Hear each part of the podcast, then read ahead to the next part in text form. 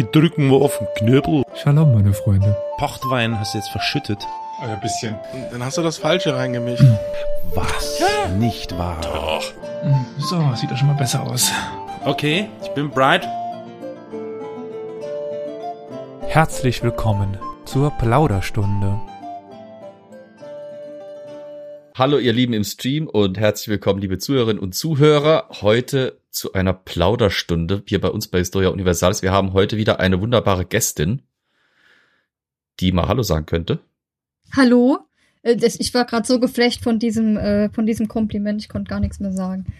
Ach so, oh Gott. Das, das, das äh, passiert ja öfters. Ja, heute, um, um was geht's denn heute? Um was soll es heute gehen? Jetzt darf auch mal jemand anderes noch Okay. in die Runde mit reinkotzen. Also Wir los. befinden uns heute in einer Plauderstunde. Das heißt, wir sind heute etwas entspannter als sonst, auch wenn das fast gar nicht möglich erscheint. Also wir versuchen einfach so ein bisschen locker flockig ähm, uns einem gewissen Thema zu nähern. Und wie Flo schon gesagt hat, haben wir heute eine wunderbare Gästin, nämlich die Alessandra, die wir auch schon in einer vorherigen Aufzeichnung dabei hatten. Wir möchten heute logischerweise mit Alessandra und allesamt, also die gesamte Salami-Party, die ihr hier gerade seht und hört, ähm, über das Thema Theologie sprechen. Logischerweise, das ist ja ein total hottes Thema und vor allem Theologie in Verbindung mit Feminismus, ne? War das so? Mhm.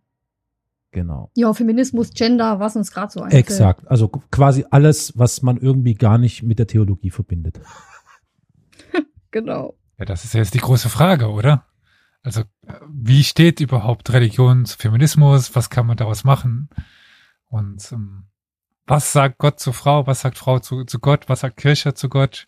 Ich glaube, ich habe die Folge, muss man genau nachschauen, aber äh, Religion, Kirche und Frauen genannt, irgendwie so. Also die, die Livestream jetzt. Ja, Religion, Kirche und Frauen. Ja. Mhm. Äh, wissen wir nicht, dass seit Dogma, dass Gott eine Frau ist? Oder? Was? Göttin, Seit? Göttin. Äh, Göttin, Ist Entschuldigung. Gott nicht Alanis Morissette? genau. Naja, bis vor dem Spendenskandal war Gott doch Fran äh, der, der Franz Beckenbauer, oder nicht? Die Lichtgestalt. Okay. Das war Jetzt auch, auch mal eine wir. Zeit lang. War das nicht der Kaiser? Warte mal.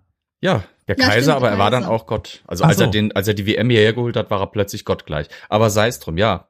Also ich meine, wenn ich jetzt mal aus der Zeit plaudere, in der ich ja mal als protestantisches Kind einer damals getrennt lebenden äh, Familie, äh, beziehungsweise getrennt lebender Eltern an einer katholischen Privatschule erlebt hat, da war dort frauentechnisch eigentlich nicht viel los. Es waren alles Patres, Pater, Mönche, was weiß ich was alles und die Frauen waren entweder Nonnen, äh, Sekretärinnen oder Putzfrauen. Ja, so krass war's.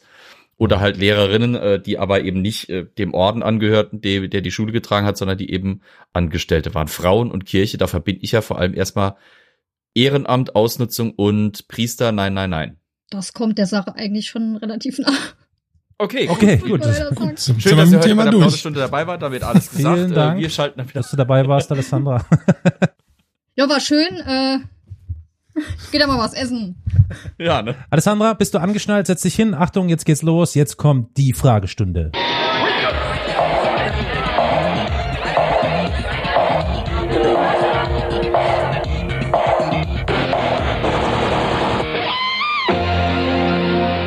So, wer hat diesen Jingle erkannt? Niemand? Ich bin zu nüchtern Nein. hierfür. Nee. Oh, okay, das war der heiße Stuhl, der heiße Stuhl. Oh, Wir sind alle zu jung. ich kenne nur sowas wie Zonk Genau, und sowas. wir Das sind waren alle noch zu klasse jung. Dinger. Wir sind die Zonk-Generation. Okay, ähm, gut, dann schneide ich das dann lieber raus. Ich muss mir gerade sämtliche Sprüche mit der heiße Stuhl sparen. Das Kind in mir schreit nach dummen Witzen. Oh Gott.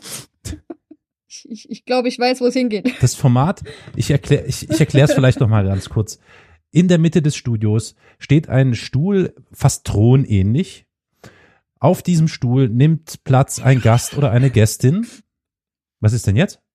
Nix, aber das passt genau zu meinen dummen Witzen. Also ja. Ein Stuhl einem nimmt, Thron ähnlich. Ja, kommt der nimmt, nimmt. Platz eine Gästin oder ein Gast. Und dann wird äh, äh, diese Gästin, dieser Gast durch den Moderator, in diesem Falle war es, glaube ich, irgendwie Dingsbums Meier irgendwas, in die Mangel genommen und meistens zu sehr kontroversen Themen. Ich meine sogar, dass es hin und wieder so manchmal im Hintergrund so eine Wand gab, die dann so äh, ins Bild geschoben wurde, wo dann nur noch Silhouettenmenschen dahinter gesessen haben, die irgendwelche Tabuberichte und heimliche Berichte wiedergegeben haben, ohne dass sie erkannt werden, mit verstellter Stimme. Also es war alles sehr, wie soll ich sagen, es hatte, hatte alles etwas, es war alles sehr tabu. War das nicht Herzblatt? Anrüchig. Nee, das war eine andere Seite. Ja, dann ging dann irgendwann. Explosiv hieß früher. Und deswegen, Alessandra, jetzt sitzt du auf diesem heißen Stuhl und wirst jetzt Oha. von uns in diese Kontroverse hineingezogen. Und wir fragen dich als erstes, wie kommt man, also ich habe die Frage ja schon mal, also so angeschnitten in der Folge, die wir schon mal zusammen aufgenommen haben. Wie kommt man eigentlich als Frau darauf, Theologie zu studieren? Vielleicht mal als Einstieg, wenn du diese Frage beantworten möchtest und kannst und darfst. Ich würde hinten dran herschieben, sogar katholische Theologie. Das, Mhm. Ja. Ja. Also äh, ich muss, äh, aber also erstmal, ich bin äh, katholisch getauft, das ist schon mal so eine Grundvoraussetzung. Ähm, das ist wohl wahr. und ähm, also ich, ich muss sagen, dass ich, wie, wie bin ich dazu gekommen? Das war eigentlich, ich hatte in der Schule ähm, bisher nur ziemlich coole Religionslehrer, muss ich sagen. Also ich war immer sehr begeistert und ähm, ich habe da für mich relativ schnell ja gemerkt, dass was mich halt dran interessiert, ist halt, es ist ja Theologie, es ist eine Wissenschaft und ähm, dass man da wirklich wissenschaftlich rangehen kann ähm, oder auch die Themenvielfalt, die hat mich immer extrem interessiert und da habe ich mir halt irgendwann überlegt, ja, wo soll mich dann der Weg hinführen und da war relativ schon schnell klar, ja, Lehramt soll es sein und äh, ach, Theologie, warum nicht, ne? Also am Anfang natürlich auch so ein bisschen, ah, was erwartet mich da? Mhm. Äh, sitze ich da plötzlich in einer Runde von Erzkonservativen, wo ich direkt schon weiß, okay, ich bin raus. Hm. Ähm, aber dem war halt nicht so. Also ich, ähm, ja, habe angefangen und ich war wirklich vom ersten Augenblick an begeistert. Es war wirklich so, ähm, nicht dieses, ja, wir sitzen uns hin und beten erstmal, sondern dieses, wir schauen uns den Glauben an, wir beleuchten den, wir hinterfragen den. Also nichts einfach so annehmen, wie es wie es irgendwo, wie es irgendjemand sagt, sondern einfach hinterfragen, dass es halt wichtig ist zu hinterfragen. Und das wird immer wichtiger auch in der heutigen Zeit, dass man Sachen hinterfragt und vor allem als Lehrer muss man in der heutigen Zeit im Bereich ähm, Religion, egal ob das jetzt katholische Religion ist oder evangelische Religion, man muss sich mit verschiedenen Dingen auseinandersetzen, sonst steht man einfach blöd da. Es ist halt so, ne? Man muss sich, man, man wird immer mit neuen Sachen konfrontiert, die extrem spannend sind. Und ich mag so Herausforderungen. Ähm, hab dann gesagt, okay, Theologie ist gefällt mir und immer mehr gemerkt, okay, ist total mein Ding, das ziehe ich jetzt durch und ich habe es zu keinem Zeitpunkt bereut. Ich finde das eine extrem interessante Entscheidung, die du da getroffen hast. Abgesehen jetzt von der Angst, die du hattest, vielleicht vor konservativen Menschen, die da vielleicht mit dir in einer Runde sitzen könnten, ist dir der Gedanke gekommen, dass du als Frau eher so eine herausgehobene Stellung vielleicht hast oder eher selten gleichgeschlechtliche Mitmenschen anzutreffen sind? Oder war das da überhaupt nicht präsent bei dir? Also das war am Anfang bei mir gar nicht präsent, weil bei uns äh, also extrem viele Frauen ja am Lehrstuhl sind. Hm. Ähm, also es dominieren die Frauen eigentlich, wenn man es so nimmt, Mhm. bei uns.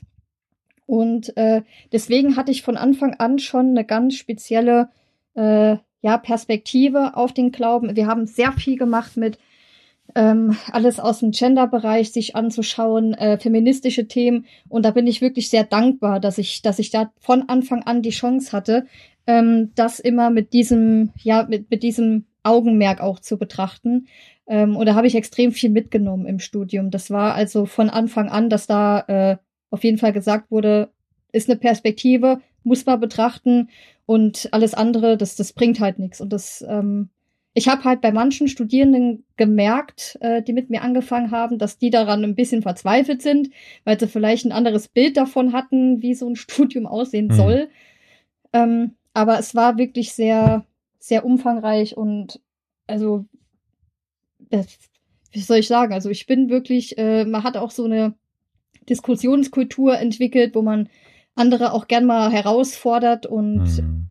also ich, ich kann es halt wirklich also nur empfehlen, wer sich für sowas interessiert, keine Angst zu haben, äh, wirklich das, das durchzuziehen. Es macht extrem viel Spaß. Wirklich, es macht Spaß, es fordert einen raus und man hat so ein abwechslungsreiches Themengebiet. Das ist, Hm. ja, also Jetzt hast du ja aber Theologie, katholische Theologie an einer staatlichen Hochschule studiert, die nicht das Ziel hat, zum Beispiel Priester auszubilden, ne? Sondern du bist ja quasi äh, unter, ich sage jetzt mal Laien, die halt quasi sich mit Religion dann eben auseinandersetzen, ne? Oder bin ich da falsch unterwegs? Genau, also es ist halt wahrscheinlich ein großer Unterschied. Ja, in, hast, kannst du irgendwie abschätzen oder hast du vielleicht eine Ahnung, inwiefern sich dann das Theologiestudium jetzt zum Beispiel bei uns an der, an der Uni des Saarlandes von einer vor einem Priesterseminar unterscheidet, wo ja auch quasi angehende Priester Theologie studieren. Ähm, inwiefern wird da auch Hinterfragen gelehrt und auch gefördert?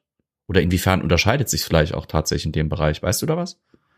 Also ich habe leider mit, äh, mit anderen Hochschulen, was das angeht, die jetzt ein rein theologisches Profil haben, sage ich mal, Mhm. weniger Erfahrungen. Ähm, ich könnte mir halt vorstellen, dass da das Augenmerk ähm, vor allem auf andere Aspekte gelegt wird, ähm, praktische Theologie, Mhm. ähm, aber äh, ich, ich, da ist halt auch die Frage, ähm, ob es da vielleicht auch, ja, also es, es gibt ja immer Dozenten, die eine, die oder Dozentinnen, die ein, ähm, ja, die so ein Steckenpferd haben, vor allem im Bereich des äh, der feministischen Theologie, Gender Studies. Ich weiß halt nicht, ob die sehr äh, sehr breit vertreten sind an, ähm, ich nenne es jetzt mal mehr kirchlich geprägten Instituten oder Fakultäten.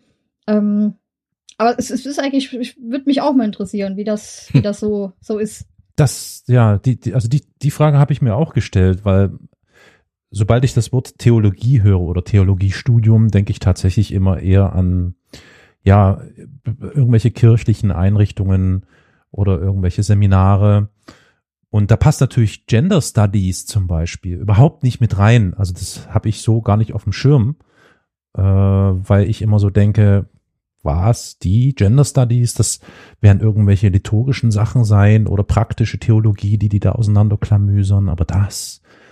Insofern finde ich das eine ganz spezielle und interessante Kombination, die da entsteht, nämlich Theologie und die Frage, also ist das eigentlich äh, wirklich ein Teilaspekt dieses Studiums Gender Studies oder ist das was Spezielles, was nur dich betrifft, sozusagen, dass du dich nochmal irgendwie in eine andere Richtung mitbegeben hast? Nee, das ist bei uns wirklich, ähm, also Teil des Studiums. Mhm. Ähm, ich, bei uns an der Uni gibt's ja auch das Gender-Zertifikat, wobei es da natürlich auf ja, lange Sicht schön wäre, wenn man das nicht nur als Zertifikat oder Optionalbereich belegen könnte, sondern wenn man das ausweitet und auch sagt, okay, Gender Studies wirklich als fester Studiengang mit verschiedenen Profilfächern könnte ich mir sehr gut vorstellen. Aber es ist bei uns im äh, Studium ähm, fester Bestandteil. Also auch im Modulhandbuch sieht man, dass wir Religion und Gesellschaft haben. Und da ist es eben so, dass ähm, Gender Studies eine Vorlesung existiert, ähm, die auch verpflichtend ist. Das heißt, man kann sich dem nicht entziehen. Mhm. Und das ist, ähm, ist jetzt schon extrem lang her, als ich die, die Vorlesung besucht habe. Ähm, aber ich durfte zum Beispiel auch selbst einmal ein Seminar geben ähm, zum Thema äh, Religion und Moderne. Ähm, und da befasst man sich ja noch mal intensiver damit. Es ist wirklich, also man muss es bei uns durchlaufen. Und ich denke, das ist, es ist wichtig. Es ist wichtig, vor allem, ähm, wir haben vor allem Lehramtsstudierende bei uns. Also da ist es extrem wichtig, ähm, dass sie sich damit auseinandersetzen, weil es ist ja nicht so, dass das Gender Studies total weit weg ist, wenn man auch in der Schule ist. Aber jetzt mal vielleicht zum besseren Verständnis. Da Ähm. kann ich auch noch kurz einmal was einwerfen, Ja. äh, weil die Person, die damit verbunden ist an der Universität des Saarlandes, ist halt auch wichtig, weil ein Studienplan halt auch viel von den ProfessorInnen bestimmt wird. Und da haben wir halt an der Universität hier eine sehr Expertin. wichtige sozusagen. Person. Mhm. Genau. Mhm. Aber ich denke, dazu kann Aber- Alessandra nochmal mehr sagen. Äh, Genau, äh, ganz kurz, weil das passt ganz gut dazu. Alessandra, kannst du mir bitte mal den Gefallen tun? Und ich bin ziemlich sicher, es gibt vielleicht doch die ein oder andere Zuhörerin, den einen oder anderen Zuhörer, der mit Gender Studies, mit dem Begriff nicht so richtig was anfangen kann. Also vielleicht nur so ein bisschen. Was kannst du es grob umreißen, was Gender Studies eigentlich sind? Ja, also Gender Studies, ähm, wir kennen ja alle Geschlechterforschung. Ähm, das ist dann eher, ah ja, also viele verbinden mit Geschlechterforschung ja wirklich, wir haben männlich und weiblich. Gender Studies beleuchtet aber auch so die, ähm, die Zwischenräume, sag ich mal. Ne? Also Sachen, die nicht einfach nur binär in männlich-weiblich einzugliedern sind, sondern wirklich das ganze Konstrukt von Geschlecht mal sich anschauen ähm, und das einfach aus verschiedenen Perspektiven dann mal Mhm. betrachten. Und das ist halt das, das Interessante, dass es einfach auch mal über dieses Denken hinausgehen muss, dass nicht immer alles nur männlich, weiblich ist, sondern dass man halt Sachen auch unter verschiedenen Blickwinkeln betrachten kann. Wobei ich halt vor allem, wie gesagt, in meinem äh, Studium jetzt und auch ähm, zum Beispiel beim, beim äh, Staatsexamen da im Bereich ähm, Frauenforschung dann unterwegs war, weil es ist ein Teilaspekt, klar, ähm, Hm. aber es ist halt ungemein wichtig, weil es wird schon einiges gemacht, es wird viel gemacht sogar. Ähm, aber man darf es halt nicht vergessen. Ne? Dass es halt immer wieder, man muss halt immer wieder sich ins Gedächtnis rufen, dass Theologie, vor allem katholische Theologie und Religion, nicht pauschal einfach nur das Männliche ist. Mhm. Ähm, und jeder, der sich vielleicht auch selbst mal herausfordern möchte, dem würde ich mal empfehlen, die Bibel in gerechter Sprache zu lesen. Es ist ein ganz, ganz interessantes Werk, wo sich viele äh, zusammengeschlossen haben und mal versucht haben, die Bibel, die ja doch schon sehr ja, maskulin geprägt ist, auch in den in der Wortwahl, der Herr, der Vater, das Mhm. alles ein bisschen genderneu, also gendergerechter da, ist ja in gerechter Sprache, gendergerechter darzustellen. Mhm. Und ähm, kann man natürlich drüber diskutieren an manchen Stellen, ob's, ob das irgendwie, also es ist auf jeden Fall befremdlich, ne? wenn man die Bibel kennt oder damit in der Schule ja zu tun hatte, dann ist es, dann ist es fremd am Anfang. Aber es, Ja. es ist schön, weil es einen dann herausfordert. Kann ich nur empfehlen, wer da Interesse dran hat, Bibel in gerechter Sprache mal anschauen. Hammer. Äh, äh, weil ich gerade ja schon angedeutet habe, Alessandra, mit der Professorin, kannst du kurz sagen, wer in Saarbrücken, also auf wen ich anspiele? Wahrscheinlich auf äh, Frau Anne Konrad. Genau. Kann das sein? Äh, ja, sie ist sogar meine Doktormutter. Und äh, da wurde ich auf jeden Fall schon stark geprägt, weil es mich immer fasziniert hat. Also, die hat das so toll rübergebracht immer. Also, da, da denke ich mir, okay, also äh, hatte mich direkt. War ich, war ich direkt, äh, habe ich direkt auch immer erzählt, ja, wir hatten heute Gender-Vorlesung, Gender und Religion, Hammer. Und also das, das ist wirklich, äh, wir machen halt sehr viel in dem Bereich, ne? Also das, ähm, ja, lohnt sich immer mal auch, äh, man kann ja auch einfach mal so, äh, oder im, im Optionalbereich, glaube ich, ist es auch oftmals die Möglichkeit, wenn man Hock studiert, dass man da auch ähm, im Bereich Theologie dann auch äh, Seminare besucht, Vorlesungen besucht. Und kann ich wirklich nur empfehlen, wer da ähm, im Bereich Hock zum Beispiel ist, ähm, wenn es die Möglichkeit gibt, wirklich einfach mal äh, einen, Kurs belegen bei uns. Wir haben einige, die da wirklich sehr, sehr aktiv sind und ist auf jeden Fall bereichernd. Auch was ich damit bedeutet Hock? äh, historisch orientierte Kulturwissenschaften. Sorry. Äh, man.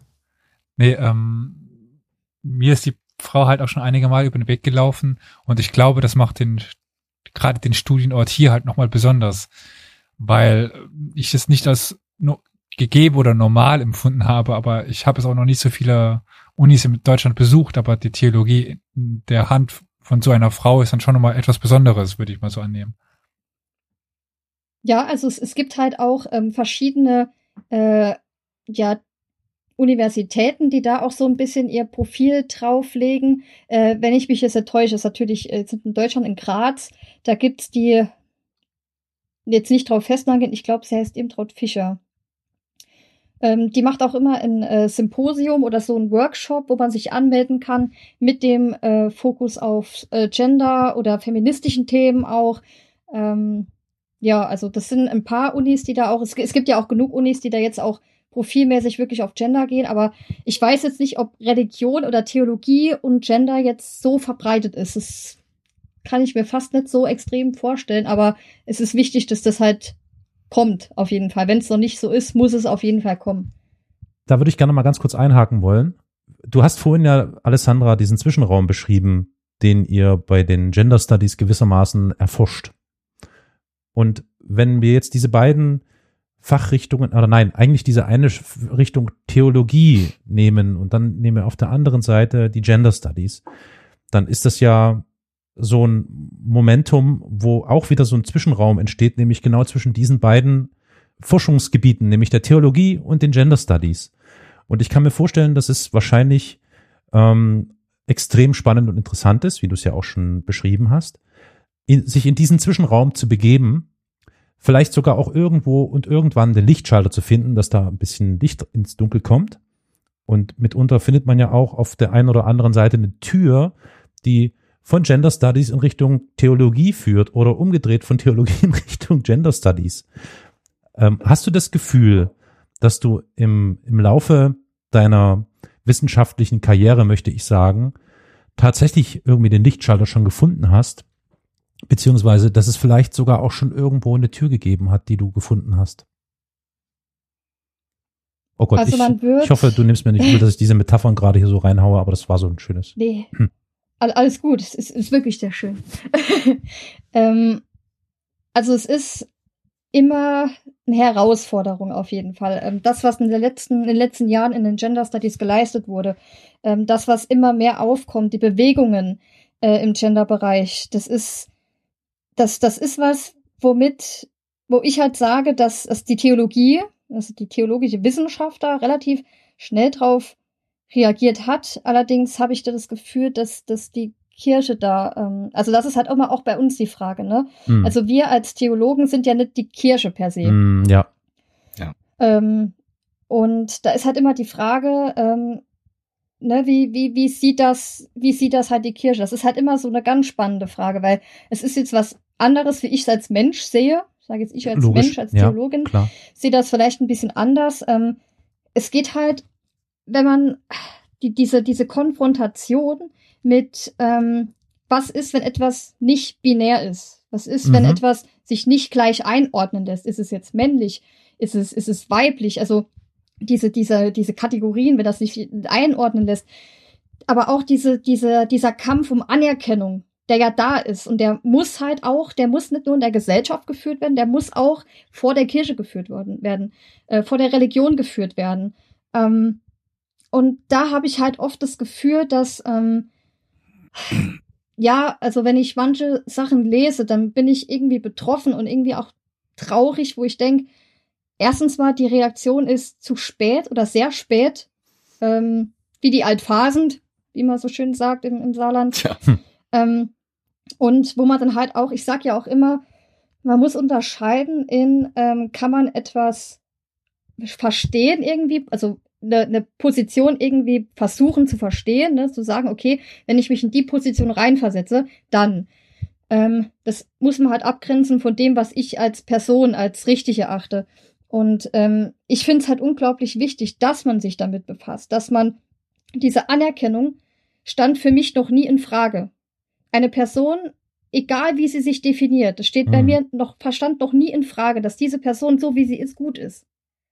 Warum, warum soll sie defizitär sein? Mhm. Das, das ergibt sich mir nicht. Wenn allein schon dieses, dieses, dieser Gedanke ist, dass es, dass, dass, dass der Mensch geschaffen wurde und so wie er ist, ist er gut. Warum, warum ist er da nicht gut? Warum ist er nicht gut genug? Und das ist halt das, was mich traurig macht. Und Hm. ich kann manche Sachen dann, wo ich denke, okay, aus der Perspektive der Kirche war das wahrscheinlich die, also nicht, ich, jetzt richtig ist nicht, ist nicht korrekt, ähm, die logischste Art und Weise, wie man es ausgedrückt hat. Aber es war nicht, weil man kann nicht direkt aus der Haut raus. Man kann ja nicht pauschal, also jetzt, jetzt direkt sagen, okay, wir machen jetzt eine 100, also eine 1000 Grad Wendung und gehen da jetzt aus allem raus, was wir bisher hatten. Hm. Klar, dass das nicht passiert, das ist klar. Das ist, Hm. Ne, da, da darf man auch nicht mit rechnen. Aber als Mensch sitzt man dann da und denkt sich, okay, das, es war vielleicht ein Versuch, einen Schritt zu machen, aber der Schritt war so marginal, Hm. dass ich da wirklich denke, oh nö. Aber ist und das, das, nicht, war mir halt auch wichtig. ist das nicht ernüchternd? Also ich will jetzt dein, um Gottes Willen, Ja. also du machst es ja immer noch, das ist ja gut und das ist ja wichtig, dass es Menschen gibt, die ähm, ihr, ihr- also den, das Bestreben haben, da irgendwie Licht ins Dunkel zu bringen oder alte Strukturen aufzubrechen oder so. Das ist ja extrem wichtig, aber ich kann mir vorstellen, dass das schon sehr ernüchternd ist oder bisweilen vielleicht sogar dazu führt, dass man am liebsten alles hinwerfen würde und sagen würde, verdammte Hacke. Wie du sagst, äh, einen Schritt vor, zwei zurück, sowas, ne? Also Das ist ja schon. Ja, da muss ich nicht mal in die Religion gehen, ne? Das ist ja auch Hm. schon, ich scheitere, also da, Ja, ja. nicht nur ich, man scheitert ja schon aus, an der älteren Gesellschaft, die, Mhm. die das nicht versteht und dann sagt, ja, warum brauchen wir überhaupt Gender? Ja, weil wir es brauchen, weil es einfach wichtig ist, dass es jeder Mensch, finde ich, hat das Recht darauf, sein Glück zu finden. Und warum, warum verhindert man das und sagt, nö, entweder bist du männlich oder bist weiblich. Mhm. Alles andere ist Quatsch. Und das geht mir, das geht mir einfach nicht in den Kopf. Ich bin ja auch so ein Typ, so Love is Love, Leute. ja, Ne? ja, also man verliebt klar. sich in den Mensch. Warum verliebe ich Ja. mich in ein Geschlecht? Ich verliebe mich nicht in ein Geschlecht. Ich verliebe mich in einen Menschen. Ich finde den Menschen toll. Es hat, es ist, es ist nicht so, also wenn, wenn jemand kommt und sagt, äh, hey, ähm, und sagt dann, ich definiere mich weder als das noch als das, sondern als Mensch, dann denke ich mir, cool, Mhm. cool.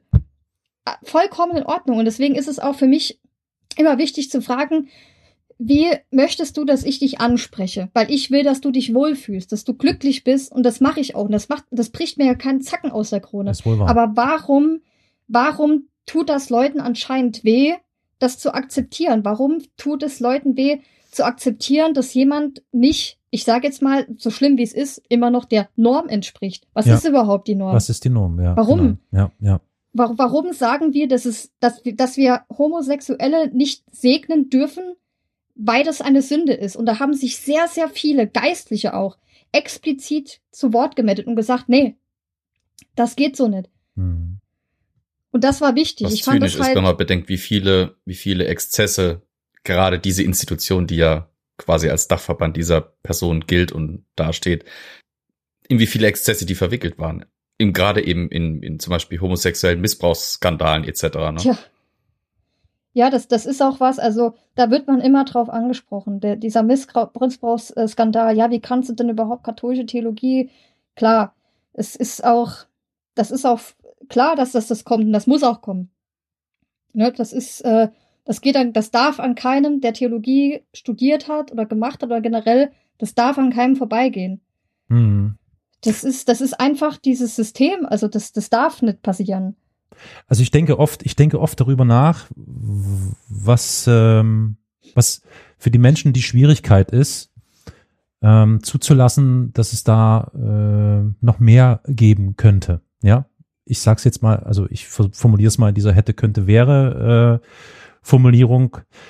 Ähm, und ich bin inzwischen zu der Überzeugung gelangt, dass es hier tatsächlich ähm, um strukturelle Fragen geht. Also und zwar äh, generell und pauschal um strukturelle Fragen geht. A, einmal natürlich im, im äh, kirchlichen Bereich, wie eben auch im gesellschaftlichen Bereich, wobei das ja sehr eng miteinander verwoben ist. Weil man muss sich vorstellen, schon allein die Frage, um jetzt nochmal kurz auf die Gender Studies zu schauen und die Frage nach, ist es überhaupt notwendig, nach Geschlechtern zu fragen oder Geschlechter überhaupt äh, als, als, als, als relevantes Merkmal irgendwie zu erwähnen? Schon allein diese Frage rüttelt extrem an den Strukturen, auf denen unsere gesamte Gesellschaft offenbar aufgebaut ist. Das ist immer wieder, egal wo man hinschaut, ist es dir dieser Dualismus, der egal in welchen Bereichen man hineinschaut, wirklich eine Basis und ein Fundament für alles andere ist. Und dann kommen plötzlich Menschen daher und immer mehr Menschen zum Glück, wobei es natürlich wünschenswert wäre, wenn es noch mehr wären, die sagen, hm, ist diese Basis, ist dieses Fundament, ähm, ist das schon alles?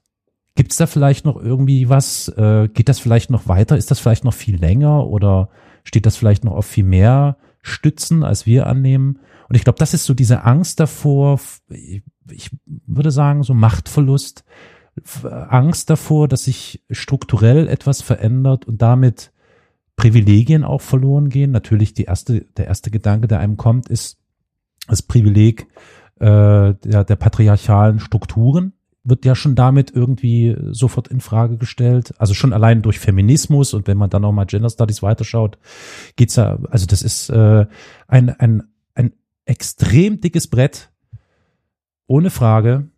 Und äh, ich finde es extrem interessant, dass du dich genau mit diesen beiden so offenbar scheinbar konträren Themen auseinandersetzt und die versuchst miteinander irgendwie zu verweben und hier eine Lücke und da eine Lücke zu finden.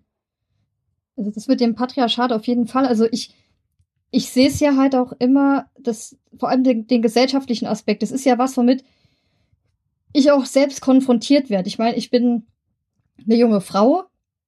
Ich, äh, wie mir nachgesagt wird, sehe ich nicht unbedingt aus äh, wie äh, ja das Alter, das ich wirklich habe.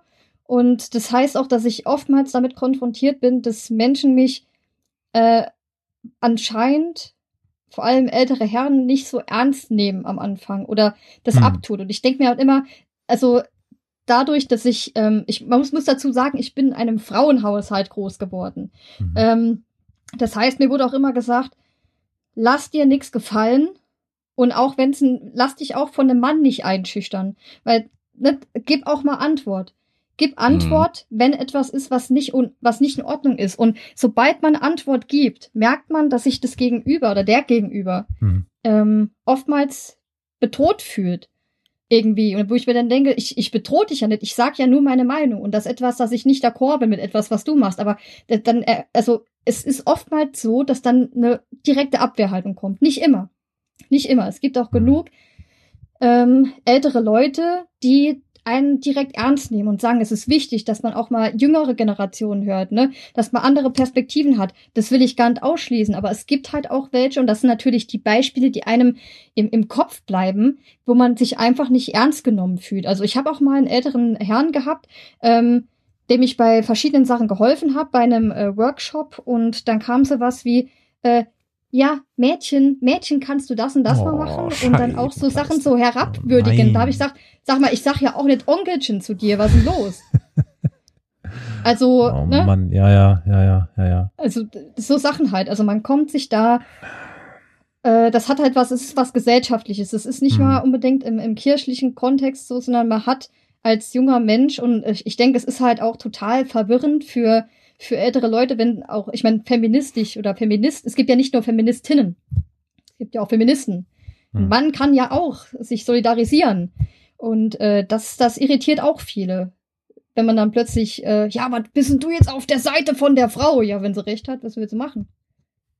Simple Ich Sache. sage jetzt ja. nicht, dass ich immer recht habe, um Gottes Willen, aber Nee, nee, ist schon ähm, klar. Ja, ja. das, das jetzt ja. nicht. Aber ähm, das ist halt was, was viele oder wo sich wirklich viele bedroht fühlen, weil einfach dieses Konzept des Patriarchats ins Wanken kommt. Und ich habe auch irgendwann mal gelesen, und das ist leider auch was, was ich oft beobachtet habe, dass der größte Feind der Frau im Endeffekt die Frau ist. Mhm. Also es gibt genu genug Frauen auch, die so lange in diesem System Mhm. gelebt haben, dass Mhm. die sich wirklich gegen einstellen. Und das ist Mhm. halt auch erschreckend, wenn man sich denkt, ich probiere gerade für deine Rechte und beziehungsweise deine Rechte, ich probiere gerade dafür zu kämpfen, dass du eine Stimme hast. Und du sagst nein, Mhm. was ist mit dir los? Mhm. Ja, also das ist wirklich von allen Seiten, wo man dann nicht einfach nur sagen darf, es ist, es ist der alte weise Mann, äh, wie es so schön mittlerweile heißt. Nee, es ist auch die, die Frau, die alte weiße einen Frau. wirklich vor, die einen ja. wirklich ähm, vor Herausforderungen stellt, wo man auch heimgeht und denkt sich einfach nur, was ist, was passiert denn gerade? Mhm. Also was ist denn gerade passiert? Also wo man das absolut nicht nachvollziehen kann. Ähm, und das ist erschreckend. ist das etwas, was wir gewissermaßen ja auch, wir erleben das ja in ganz vielen Lebensbereichen. Ähm, ich würde sagen, das ist tatsächlich äh, Besitzstandswahrung weiterhin, ne? Auch dort, auch in diesem Bereich. Also ich möchte gerne das, was ich mir selber erworben habe oder dank der vorhandenen Strukturen, meinetwegen auch patriarchalen Strukturen, meinetwegen auch dank der institutionalen Strukturen, sprich Kirche, das möchte ich mir erhalten. Und ich möchte nicht, dass mir das äh, dass es in Frage gestellt wird oder dass vielleicht jemand noch fragt, wie bist du denn eigentlich an diese Position oder an dieses, äh, dieses Eigentum, an diesen Besitz gekommen? Ähm, ja, und das ist vielleicht so ein bisschen diese Angst und diese Scheu, die viele umtreibt oder eher weniger eben nicht umtreibt, sondern eher zu diesen Blockadehaltungen da verführt. Äh, also um vielleicht so einen Vergleich aufzumachen, ich nur ganz kurzer Abbieger, ich komme gleich wieder zurück. Politik, ne? Da, was wir feststellen oder vielleicht in den letzten Jahren oder Jahrzehnten festgestellt haben, wenn man ein bisschen aufmerksam das beobachtet, dann ist es eben keine Sachpolitik, die wir da äh, entdecken oder sehen, sondern eher Machtpolitik.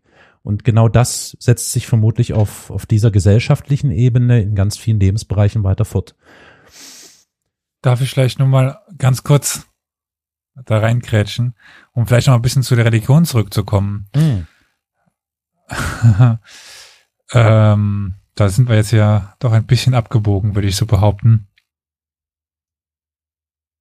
Es war Sind eher eine? Einleitung, würde ich sagen. Ha, Nee, wir sind Inwiefern ist denn, Wir sind noch nicht guck mal wenn, machen doch eine Unterscheidung zwischen, ich bin evangelisch, ich bin katholisch. Das ist definitiv, Religion und Kirche sind da relativ deckungsgleich. Warum da nicht weiter über dieses Problem der Institution Kirche und ihren Mhm. Machterhalt reden? Ich meine, bei der Mhm. katholischen Kirche ist die Struktur des Patriarchats der, ja, der Trennung von, äh, von Bevölkerungsgruppen voneinander, von äh, Glaubensgruppen voneinander, von Geschlechtergruppen voneinander, ist ein institutioneller Bestandteil, der auch diesen Machterhalt über Jahrhunderte, Ja. jetzt ja fast zwei Jahrtausende garantiert hat. Ja. Warum da nicht weiter drüber sprechen? Mich fasziniert's halt immer noch. Ich meine, ich muss mir, ich bin kein Gläubiger, ich bin kein religiöser Mensch. Äh, wenn überhaupt, dann glaube ich vielleicht ans Bier im Glas oder sowas mit seiner Krone aus Schaum oder so. Aber äh, für mich ist es halt faszinierend zu sehen, wenn, wenn ich jetzt zum Beispiel an deiner Stelle wäre und wäre katholisch und wäre gläubig und wäre da in einer, wäre eben in einer Kirche organisiert, die mir dogmatisch was vorschreiben will und ich merke halt, weil ich mich mit der Religion, die ja eigentlich das eigentliche Substanzielle hinten dran sein sollte, beschäftige und feststelle, dass die Kirche, die da vorne dran eben steht, jede Menge Mist damit anstellt, äh, würde ich halt irgendwann nicht mehr mitmachen wollen. Dann würde ich halt entweder die Kirche wechseln oder ich würde mich von der lossagen. Wie, wie, wie, wie sieht denn das für dich oder was beobachtest du vielleicht auch unter den anderen Studentinnen und Studenten der Theologie da eventuell? Inwiefern dieses Problem der Institution Kirche mit der schweren Trennbarkeit von Religion und Glaube da in diesem ja freieren offensichtlich und auch aufgeklärteren Studium, inwiefern das da für Probleme sorgen kann oder sorgt.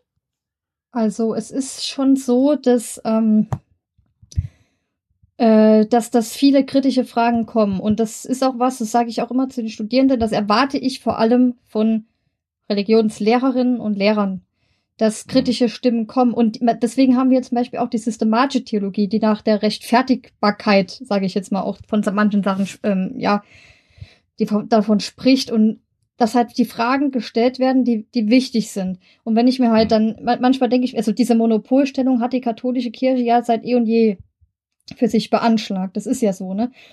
Und ich denke mir halt einfach, okay, wenn mich jetzt die katholische Kirche dann zu mir sagen würde, ja, du musst aber genau nach dem leben, was ich sage, oder du bist falsch oder so, sage ich jetzt mal, dann, dann würde ich sagen, okay, bin ich gute Christin, aber schlechte Katholikin. Okay. Ähm, ich weiß halt nur, dass was mir halt Hoffnung gibt, ist, dass ich sehe, dass viele Gemeinden und Bistümer sich da einsetzen für zum Beispiel Homosexuelle, für Gender Studies und wo man dann halt auch sagt, das sind halt so die Punkte, wo man sagt, man gibt die Hoffnung nicht auf. Das ist wirklich etwas, wo man sagt, okay, da, da wird was gemacht und das ist wichtig. Das ist wichtig und deswegen habe ich für mich schon immer so, also nicht schon immer, aber da habe ich irgendwann angefangen zu differenzieren und auch gesagt, ja, ich bin ja nicht die pauschal die katholische Kirche, sondern ich, Hm. ich muss halt auch auf die einzelnen Personen schauen, die, die was machen wollen. Und es ist halt so schade, dass das oben noch nicht angekommen ist. Und ich weiß auch nicht, kommt das, je, kommt das jemals an? Wie lange dauert das? Und ne, man kann keine hinter, hinter den Kopf gucken. Und ich würde es mir unglaublich wünschen. Ich würde mir wünschen, dass mehr gemacht wird, dass, dass auch mehr rauskommt, dass mehr auch schriftlich festgehalten wird, wo man sagt, okay, ne, ihr seid toll, ihr seid wichtig, ihr seid Menschen. Und das ist halt das, was ich so allgemein immer, ja, so, so im Übergeordneten vermisse, aber oftmals, dass es mich dann halt, dass ich dann sehe oder belehrt werde, dass es im Kleinen, wenn man es mal so nimmt, vielleicht gar nicht mal so, so ist, dass da wirklich darauf geachtet wird. Und das ist halt was, wo ich auch immer wieder darauf verweisen möchte, halt, dass man die Augen offen hält und nicht immer, ich hasse halt so Pauschalisierungen. Ne? Also alle Frauen sind hysterisch. Ja, die Hysterie kommt aus der Gebärmutter, hat man ja lange Zeit gedacht, hat man gemerkt, oh scheiße, Ja, ja. Männer können auch hysterisch sein. Verdammt. Machen wir jetzt. die Gebärmutter her Verdammt. bei den Männern. äh, ja, das ist halt einfach, dass man nicht immer pauschal sagt, oh, Religion ist so blöd, weil katholische Kirche ist blöd und ja, das ist halt, wo ich mir denke, ja, beschäftige dich mal ein bisschen mehr damit, dann siehst du, dass genug auch gemacht wurde von katholischen Theologinnen, die dann da äh, schon einiges gemacht, also ja, ne, dass man sich einfach mal damit beschäftigt, bevor man anfängt, immer alles zu pauschalisieren und ja, wie gesagt, ich bin, ich würde dann fast schon sagen, wenn man ja, Katholiken daran festmacht oder Katholikinnen, dass man sich so und so verhalten muss, dass man das und das glauben muss und dann bin ich halt wahrscheinlich eine gute Christin, einfach nur, weil ich, äh, ich mag die Menschen. Da kann ich jetzt auch tatsächlich die Frage anschließen, die ich gerade eben stellen wollte und fand es schön, dass wir dann doch so, wie es wieder ein bisschen den Bogen zurückgemacht haben, wie die, den Einwand von Flo, der hat das äh, sehr gut nochmal in äh, die Gewässer zurückgebracht, fand ich. Aber wo wir gerade bei binär waren und sowas, oder beziehungsweise nicht binär und ähm, dem ganzen Kontext, frage ich mich immer, es heißt ja, Gott liebt alle Menschen. Steht das irgendwo in der Bibel? Ich habe die Bibel zwar gelesen, aber viel wieder vergessen. Göttin. Aber das ist ja so ein Göttin. Schwarze Göttin, wer, wer, wer weiß es schon. Ich meine, Jesus war wohl, wenn man sich in der Gegend umschaut, wo er gelebt hat, nicht besonders weiß und hatte keine blonden Haare, aber lassen wir wir das. äh, also wieso sollte Gott jemanden mehr lieben als eine, wen anderes? Und warum sollte Gott ein Problem damit haben, wenn jemand was macht, was er, also Gott hat den Menschen geschaffen. Und ein großer Teil von dem, von der Menschheit ist halt nicht in Anführungszeichen normal, mir fällt gerade kein, kein Wort ein, Norm, also wie, wie die Norm äh, im konservativen Wertbild sein soll. Also das stelle ich mir dann immer so ein bisschen die Frage, wie dann die Menschen auf die Idee kommen. Also, ja. Hm. Ich glaube, das Grundproblem, was es da gibt, ist, ist ein Satz, den viele, glaube ich, viel zu, viel zu wörtlich nehmen. Also ich habe auch das, die, den, den Grundsatz, dass so wie er uns schafft, ist es ja, ist es gut. Aber wenn man halt dann sagt, und es gibt ein Dokument, das heißt, als Mann und Frau schuf er sie, und da haben wir das Problem. Hm, hm, hm. Was fällt uns denn ein, dass wir hingehen und sagen, wir sind im falschen Körper? Gott macht keine Fehler, aber ne, so, so wird dann argumentiert. Gott macht keine Fehler und wir setzen uns über Gott hinweg, indem wir sagen, Hm. aber ich bin im falschen Körper, aber ich fühle mich nicht als Frau, ich fühle mich nicht als Mann. Und genau dieser eine Satz, das ist so ein, so, so ein, ja, dieser Satz geht mir halt nicht mehr aus dem Kopf raus, muss ich sagen. Als Mann und Frau schuf er sie. Ja. Das ist. Kann ich ja. da kurz fragen, wie es theologisch ist? Also der Koran ist ja von Gott geschrieben quasi. Nur Mohammed hat den auch auf Papier gebracht. Das ist ja auch so ein bisschen das Problem, dass der eben nicht als historisches Zeugnis gesehen wird.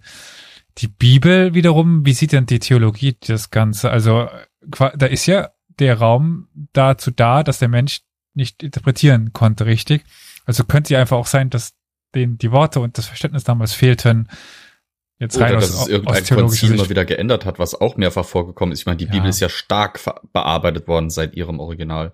Ja, es wird ja auch gesagt, dass verschiedene Übersetzungsfehler auch drin sind. Mhm. Und ähm, Kamel. ja, also das ist ja das Wort Gottes, was den Leuten über, übergeben wurde. Wir haben ja die Propheten, die dann das Wort Gottes nochmal weitergegeben wurde, was dann aufgeschrieben wurde. Und die Bibel ist halt auch voll mit Bildern und so viele Einflüsse von, von außerhalb. Ähm, ja, das, das nimmt man halt oftmals nicht wahr. Und man muss halt auch immer sagen, dass die Bibel in einer Gesellschaft verfasst oder in einer Zeit verfasst wurde, die man halt mit heute nicht mehr vergleichen kann. Also klar, es gibt verschiedene gesellschaftliche Konventionen, die immer noch gängig sind. Das ist auch ganz schön, dass man halt immer noch sagt, ja, töten ist blöd. Ne?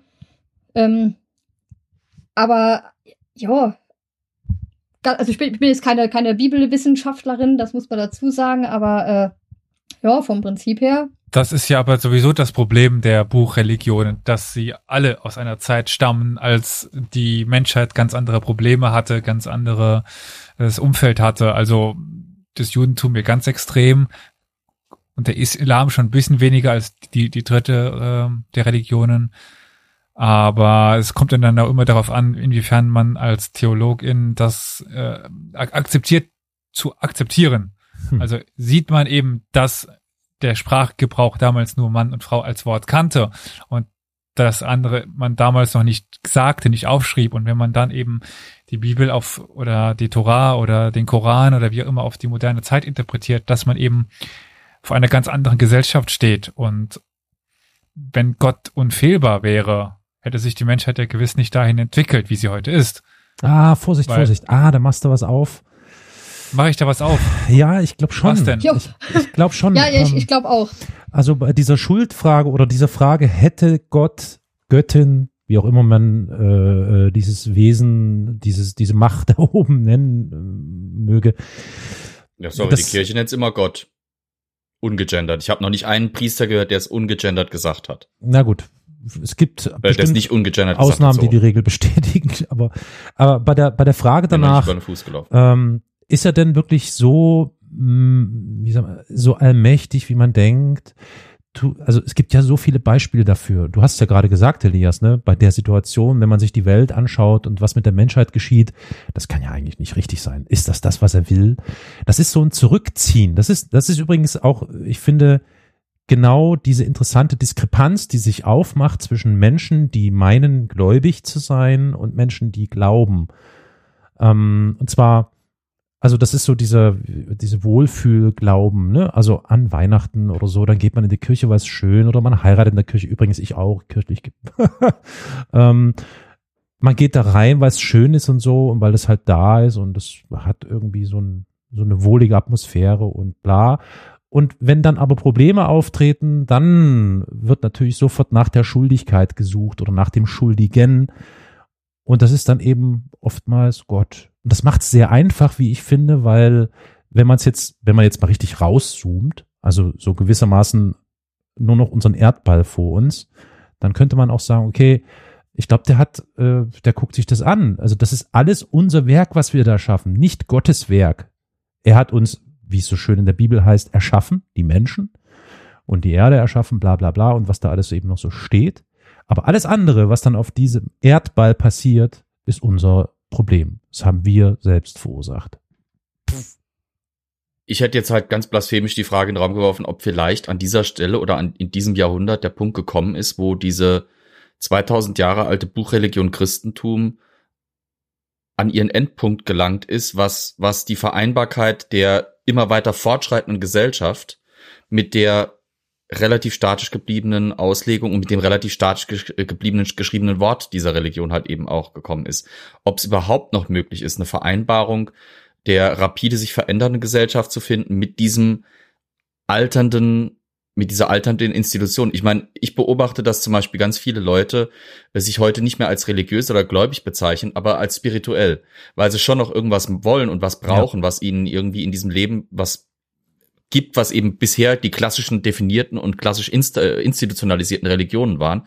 Jetzt sind sie aber an einem Punkt, wo genau diese Religionen, genau diese Institutionen zu sehr mit ihrer Lebensrealität äh, den Kontakt verloren haben und jetzt halt eben Alternativen suchen. Wir finden jetzt wieder Leute, die an alte polytheistische Systeme zurückglauben, weil genau, die Götter ja. dort sind mit ihrem Glauben ja. besser vereinbar, weil sie halt menschlicher sind, weil sie genau. halt wesentlich mehr auch diese, weil sie wesentlich offener mit ihrer eigenen Fehlbarkeit umgehen, als es eben die durch eine Kirche über oder durch mehrere Kirchen in 2000 Jahren stark definierte und stark dogmatisierte christliche Religion es geschafft hat.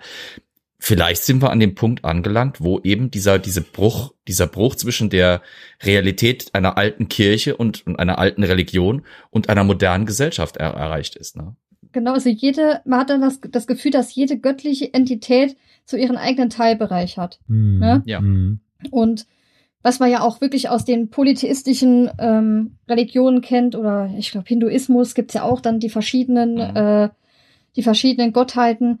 Ähm, ich denke halt auch, dass wir, dass wir an einem Punkt angekommen sind, also diese Theodizee-Frage, ne? Die Ja. Theodizee-Frage, dass wie kann es oder wie kann man an einen gütigen Gott glauben, wenn das und das passiert?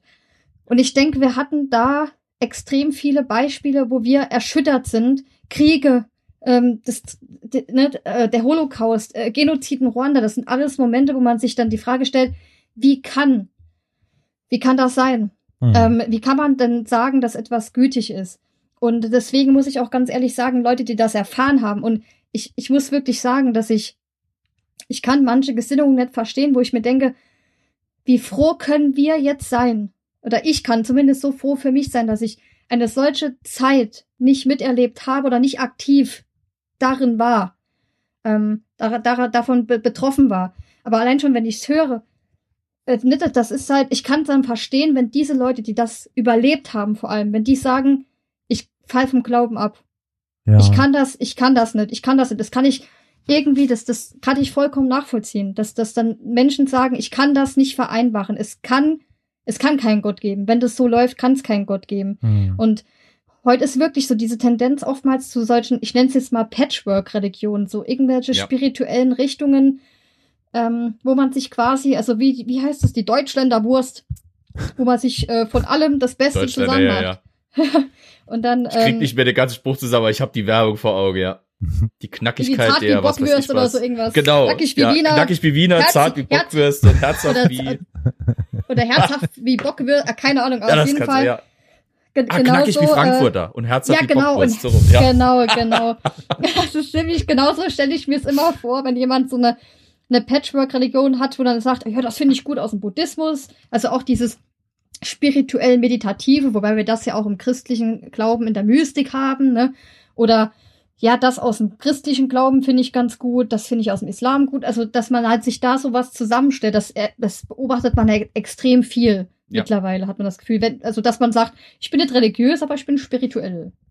immer wenn man halt in der Menschheitsgeschichte an solche Momente kommt, wo zum Beispiel, sagen wir mal Holocaust. Ich meine, du sagst, wir sind froh, wir können froh sein, dass wir solche Zeiten, wir erleben Zeiten mit, wo in südamerikanischen Ländern unter dem, unter dem Deck oder unter der, der, dem Schutz ähm, religiöser Einrichtungen und, und religiöser Organisationen äh, Transgender regelrecht verfolgt und, und ermordet werden in Das ist Massen. schrecklich. Wir, Schrecklich ja, einfach. das passiert in unserer Zeit. Das, das Problem ist, dass halt immer, wenn diese Frage dann gestellt wird, wie kann Gott sowas zulassen, kommt von denjenigen oder von den meisten derjenigen, die halt eben sich anmaßen, für Gott oder für diese Religion zu sprechen, für die Gemeinschaft, für die dieser Gott dann eben, oder die für diesen Gott dann da ist.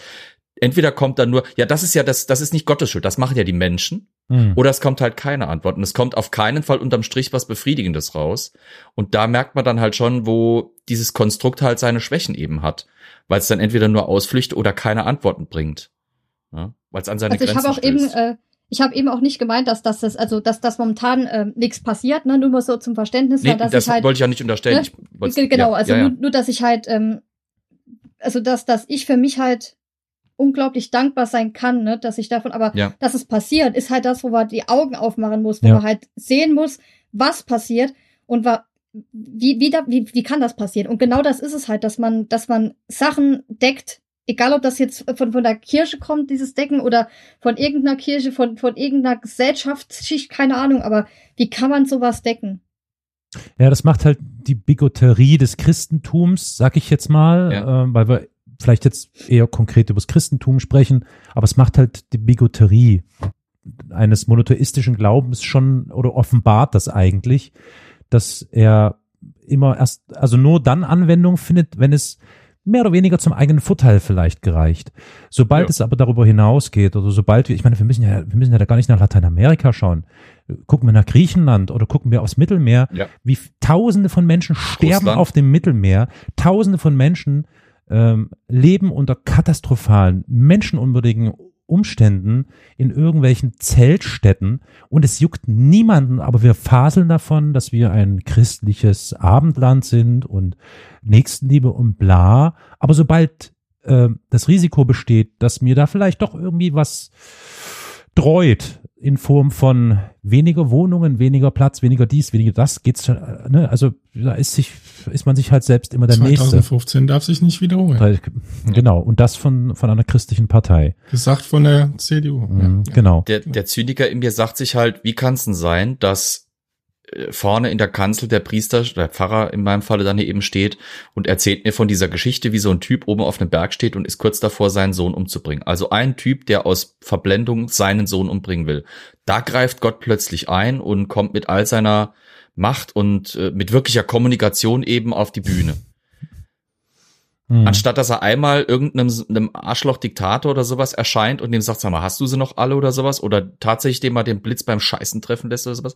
Es ist merkwürdig, wenn man halt dann quasi von vor 2000 Jahren oder 3000 Jahren stattgefunden, angeblich stattgefundenen Ereignissen göttlicher Allmacht hört.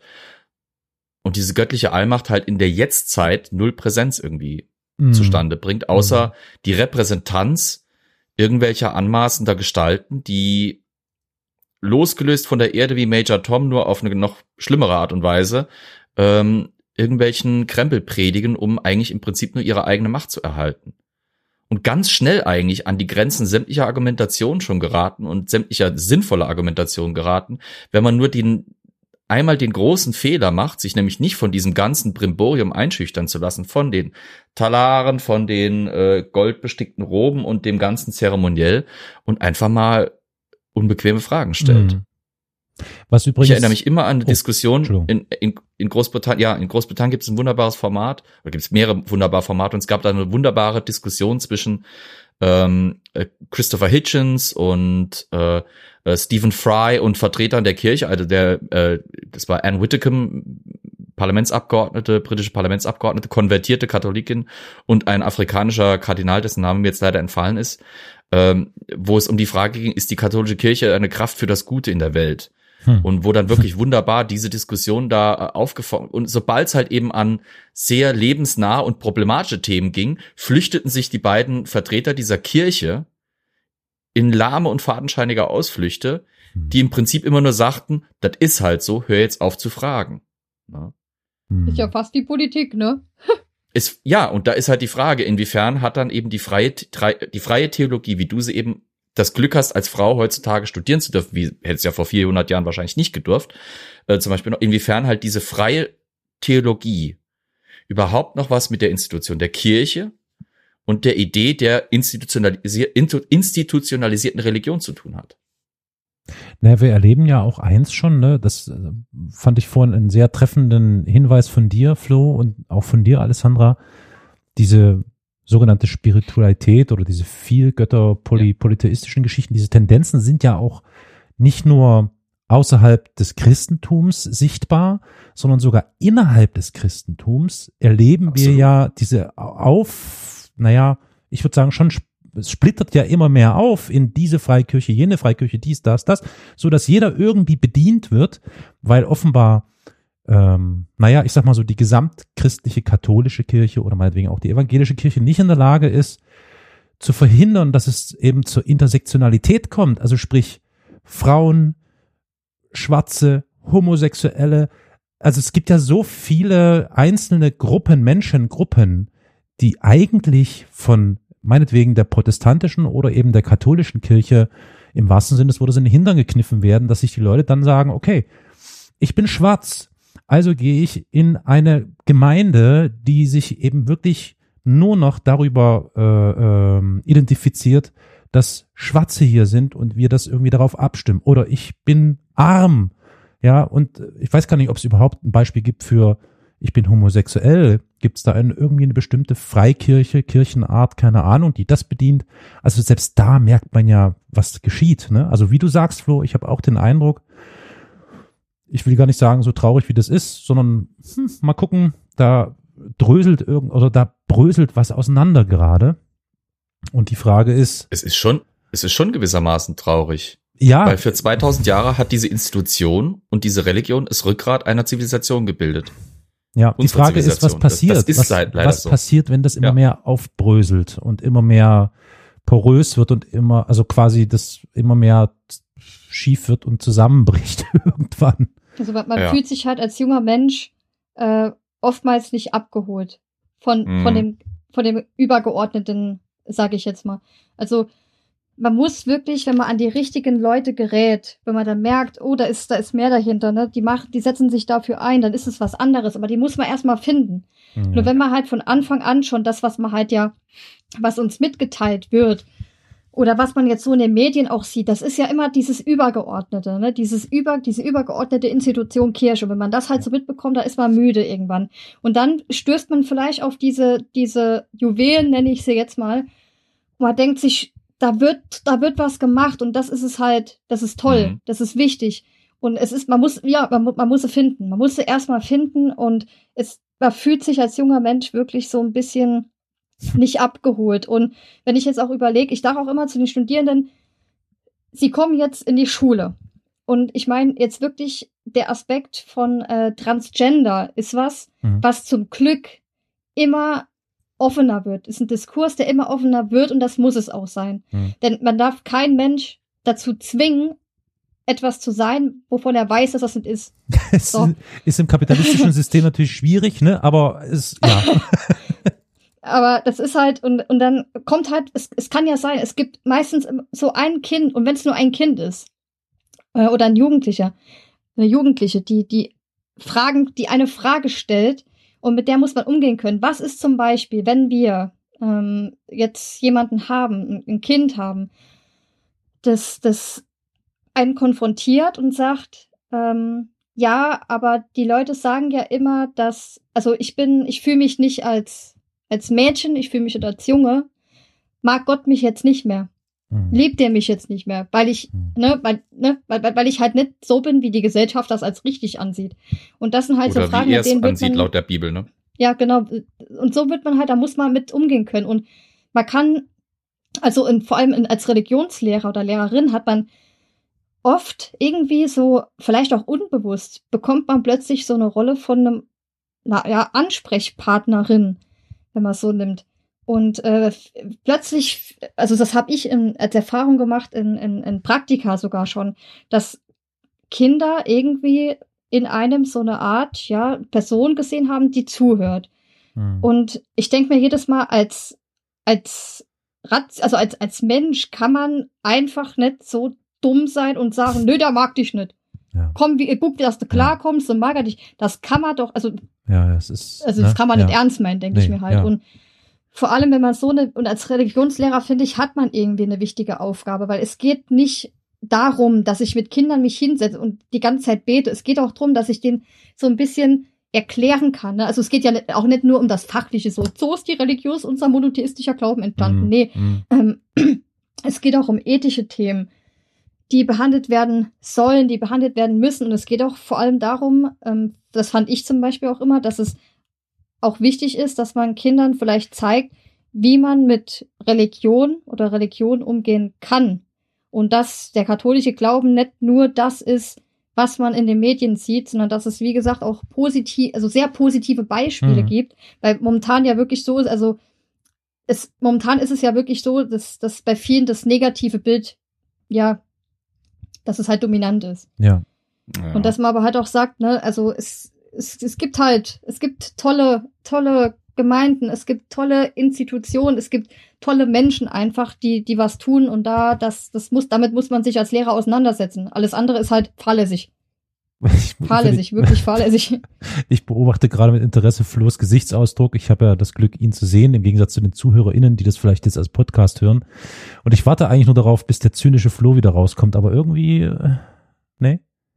Äh, nee, der, der, der, der zynische Flo gibt ihr völlig recht. Der zynische Flo sagt nämlich auch, für meine Begriffe sind ähnlich wie die bildende Kunst zum Beispiel, ist auch Religios, Religion ein für meine Begriffe in dem Schulsystem völlig unterschätztes Fach, weil diese beiden Fächer haben zum Beispiel einen ganz essentiellen, eine ganz essentielle Aufgabe, nämlich die Kinder darin zu unterrichten, ihre Welt zu verstehen und sich selber auch zu verstehen.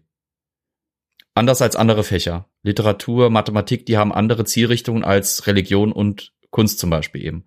Und das Gefährliche ist dann halt eben, wenn du in Religion den Kindern helfen sollst dabei, ihre Welt, sich selber und die Gesellschaft, in der sie groß werden sollen, zu verstehen, dann hast du eine gewisse Aufgabe. Und ich sehe die zum Beispiel nicht vereinbar mit äh, einer Institution, einer Kirche, die nichts mehr mit dieser Gesellschaft zu tun hat. Deswegen Mhm. sehe ich es halt immer wieder als spannende, als spa- spannenden Bruch dazwischen. Ein, ein Religionslehrer ist für mich äh, im Idealfall kein Priester. Ich habe es halt anders teilweise kennengelernt an, der Schule noch. Zum Glück, ich persönlich jetzt äh, im Unterricht nicht, weil ich halt äh, äh, evangelisch war. Natürlich war das bei uns kein Pfarrer, der kam, sondern es war wirklich ein evangelischer äh, Religionslehrer, aber zum Teil katholischer Unterricht war von Priestern und so weiter. Und ich fand das immer merkwürdig zu beobachten, weil die halt einfach anderes Zeug beigebracht haben, als wir es beigebracht haben. Wir haben das Leben des Brian geguckt im, im, im evangelischen äh, Religionsunterricht. Das fand ich toll. Ja, das ist ein guter, guter Weg, Äh, ja. Im katholischen Unterricht durften sie das nicht. Jeder nur ein Kreuz. Genau. ich bin Brian Ich und meine eine Frau ist auch sein. Brian. er ist der Messias. Nur der Messias wird Ihr seid- äh, Ihr seid alle Individuen. Ich nicht. Aber Es- ähm, Alessandra, ähm, ich meine, es ist ja nicht, es ist ja nicht ganz so düster. Hast du ja auch schon so mit ein paar Beispielen versucht zu verdeutlichen. Kannst du vielleicht ähm, ein bisschen aus dem Nähkästchen plaudern? Wie ist dein Gefühl?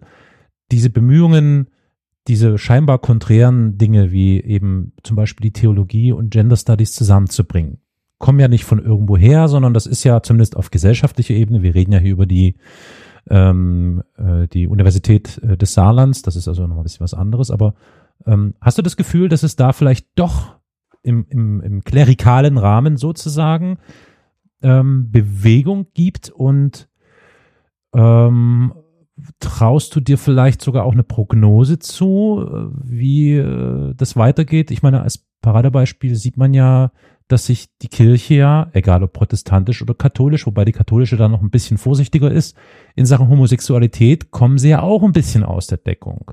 Was denkst denn du, Alessandra? Wie sind die Prognosen? Also eine Prognose äh, wage ich mich da komplett, also gar nicht abzugeben, muss ich ganz ehrlich sagen. Mhm. Also wie gesagt, man man sieht Gemeinden, ähm, dass sie was machen. Ja. Ähm, vor allem auch, wie gesagt, dieser Aufschrei, der durch die Gemeinden auch ging, ähm, die auch aus Fakultäten kam. Wir haben ja auch explizit nochmal gesagt, dass wir uns davon distanzieren, ähm, dass äh, ja, dass man Homosexuelle nicht segnen darf, weil es eine Sünde Ja. sei. Da, da haben wir uns, die, also das, das ist halt, das liegt uns fern. Ja. Das liegt uns fern. Wir alle haben Freunde, Bekannte, Familie. Verwandte, die Genau. Familie, die, die sind wirklich, die, die, die es ist, ich habe in meiner Familie auch Homosexuelle. Mhm, ja. Ich habe in meinem Freundeskreis ähm, Transgender und das ist vollkommen in Ordnung und es war für mich und das ist halt das das das Traurige für mich ist, dass manche ähm, Angst davor hatten, das zu sagen. Hm, ja, ja, ähm, ja, ist schlimm. Echt Und das, schlimm. das ist halt das Schlimme, dass Ja. das und das ist halt, also meine Antwort ist dann immer, ja, also wenn, wenn dann sagt, ja, äh, ich muss dir was sagen, dann so, ja, also erzähl mir alles, es ist wichtig für mich, ich will's hören und du musst natürlich. keine Angst haben, dass ich dich ablehne. Also, Ja. also wa warum müssen wir drüber reden, dass es irgendwie jetzt bei mir zumindest mal ähm, komisch ankommt oder dass ich sowas ablehnen würde. Das Ja. ist halt, wie gesagt, ich, ich wurde halt in einem Frauenhaushalt erzogen, dass man halt offen ist. Mhm, Man ist mhm. offen und das fand ich wichtig. Das habe ich von Anfang an schon schon mitbekommen bei der bei, meiner äh, ja beim Großwerden schon, dass das unglaublich wichtig ist, dass man Menschen zuhört und ähm, dass man nix pauschal ablehnt oder so. Und traust du der Kirche zu, dass sie, dass sie es gewuppt kriegt, dass sie vielleicht doch äh, sich diesen Themen immer mehr annähert, weil sie diesen Druck auch spürt, der vielleicht doch irgendwie immer mehr zunimmt. Ich meine, die, die Menschen, die, ich, ich sag's jetzt so böse, ich bitte um Vergebung an die ZuhörerInnen. Irgendwann sind halt die älteren Menschen, die einen Großteil der Bevölkerung zum Beispiel jetzt in der Bundesrepublik stellen, ja auch weg. Und dann rücken vielleicht auch die Jüngeren ein bisschen nach, die vielleicht anders geprägt sind. Meinst du, da gibt's Hoffnungsschimmer, die wir irgendwie. Also der Druck ist da und das ist gut. Der Druck Mhm. muss da bleiben. Der, also wenn es nach mir geht, kann der sich ruhig, äh, ne, kann sich ruhig aufbauen. Man muss wirklich provozieren. Nicht provozieren unbedingt, aber der Druck muss, wie gesagt, da sein, dass man reagieren muss. Und allein schon das, also man muss ja wirklich sagen, es wurde ja ein Dokument veröffentlicht, das sich zu Gender Studies geäußert hat.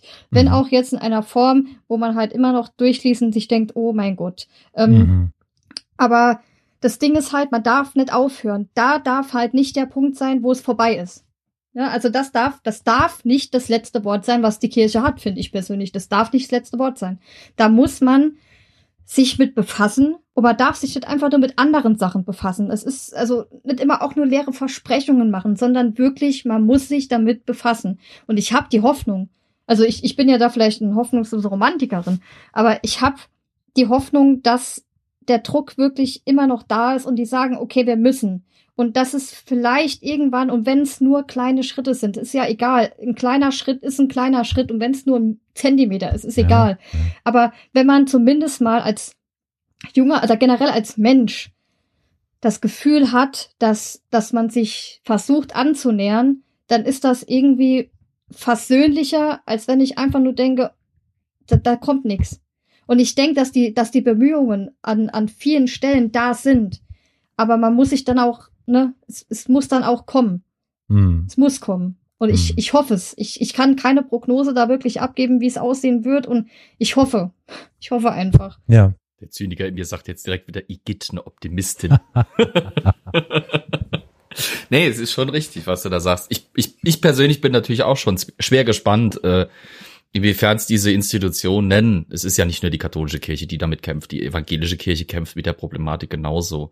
Vielleicht jetzt nicht ganz so, ähm, ich sage jetzt in den Medien wirksam aus, äh, auseinanderklamüsert als die katholische, weil die evangelische Kirche gerade in Deutschland ja auch immer noch eine etwas, wie soll ich sagen, bescheideren Organisation als, als bescheidenere Organisation rüberkommt. Aber äh, es, es wird schon ein spannender Kampf. Es wird auch wirklich mit Sicherheit ein Kampf werden. Hm. Ist es ja jetzt schon teilweise. Ähm, Ich, ich würde gerne, Al- Alessandra, an dich als, als Expertin nochmal eine Frage loswerden wollen, die du aber wahrscheinlich gar nicht so richtig beantworten kannst. Aber vielleicht kannst du mal kurz umreißen, was so von Seiten der katholischen Kirche kommt an Begründungen, warum, ähm, also erstens, warum in der katholischen Kirche nur Männer? Das, diese Frage hat sich mir bis heute nicht erschlossen. Ich meine, du wirst das wahrscheinlich jeden Tag oder jede Stunde gefragt oder so. Also du siehst mir bitte nach, dass ich diese Frage stelle. Und auch dieses Thema Zölibat, also ehelos, äh, da den Dienst an Gott für Gott tun. Gibt es dafür irgendeine plausible Erklärung, die da geliefert wird von Seiten der Kirchenoberen, äh, der Theologie vielleicht, warum Frauen in der katholischen Kirche äh, nichts zu suchen haben in diesen äh, Positionen? Also das, das, ähm, das, das Ding an der Frage ist, dass von Seiten der Frau habe ich irgendwie das Gefühl, dass alles schon gesagt wurde, was Hm. dagegen sprechen würde. Aber wir warten auf noch, also wir warten noch auf eine Reaktion. Und ähm, also ich kann es persönlich nicht ganz verstehen. Vielleicht bin ich auch ein Kleingeist, was das angeht. Ich weiß es nicht. Aber ähm, es gibt ja verschiedene Arten, wie man argumentiert. Die eine, die mir, also wir haben das auch im Studium ein paar Mal besprochen, das, was mir halt jetzt auch von, von dem, was ich ähm, jetzt öfters mal gelesen habe, in Erinnerung bleibt, ist halt auch, ja, es sind ja nur Männer im Umfeld gewesen von Jesus und das sind die Apostel und ja, also Mhm, mhm, okay. aber nee, Maria Magdalena war irgendwie, Das- äh, das ist es halt. Also man, man, man denkt sich dann, also das ist jetzt irgendwie paradox, weil ich meine, ich bin jetzt nicht bibelfest, das muss ich, das sage ich gleich auch äh, dazu, aber ähm, es gab durchaus, also es, Jesus war, zumindest so wie er dargestellt wird, keine Person, die sich explizit nur mit Männern aus einer besonderen Schicht umgeben hat. hm. Jesus war Er war wenn nicht es nach dem misogyn. geht, wie das. also er hat sich auf jeden Fall auch mit ja Figuren, mit Menschen beschäftigt, die am Rande der Gesellschaft waren. Hm. Und es waren nicht nur Menschen, die die männlich waren, es waren auch weibliche. äh, Womit wir wieder bei dabei. Maria Magdalena wären, einer der spannendsten Ja, ja, genau. Figuren in der katholischen Und- Kirche oder in der Religion generell. Das, das stimmt, ne? Also die, es gab durchaus Frauen im Umfeld. Und jetzt mal im Ernst, wer waren denn die ersten, die gesagt haben, Leute, der liegt nicht mehr Ge- im Grab? Genau, genau, genau. Der, die der ist irgendwie weg. Was ist, Mhm. was ist los hier? Ne? Der Mhm. ist nicht mehr im Grab. Und es wird auch manchmal, also ich bin mal jetzt, ich habe da irgendwas noch im Kopf, dass oftmals von einer Apostolin Junia gesprochen wird, die Hm. aber, ich glaube, am Anfang als Junius oder sowas dann auch teilweise in Texten auftaucht, wo man sich auch denkt, well played.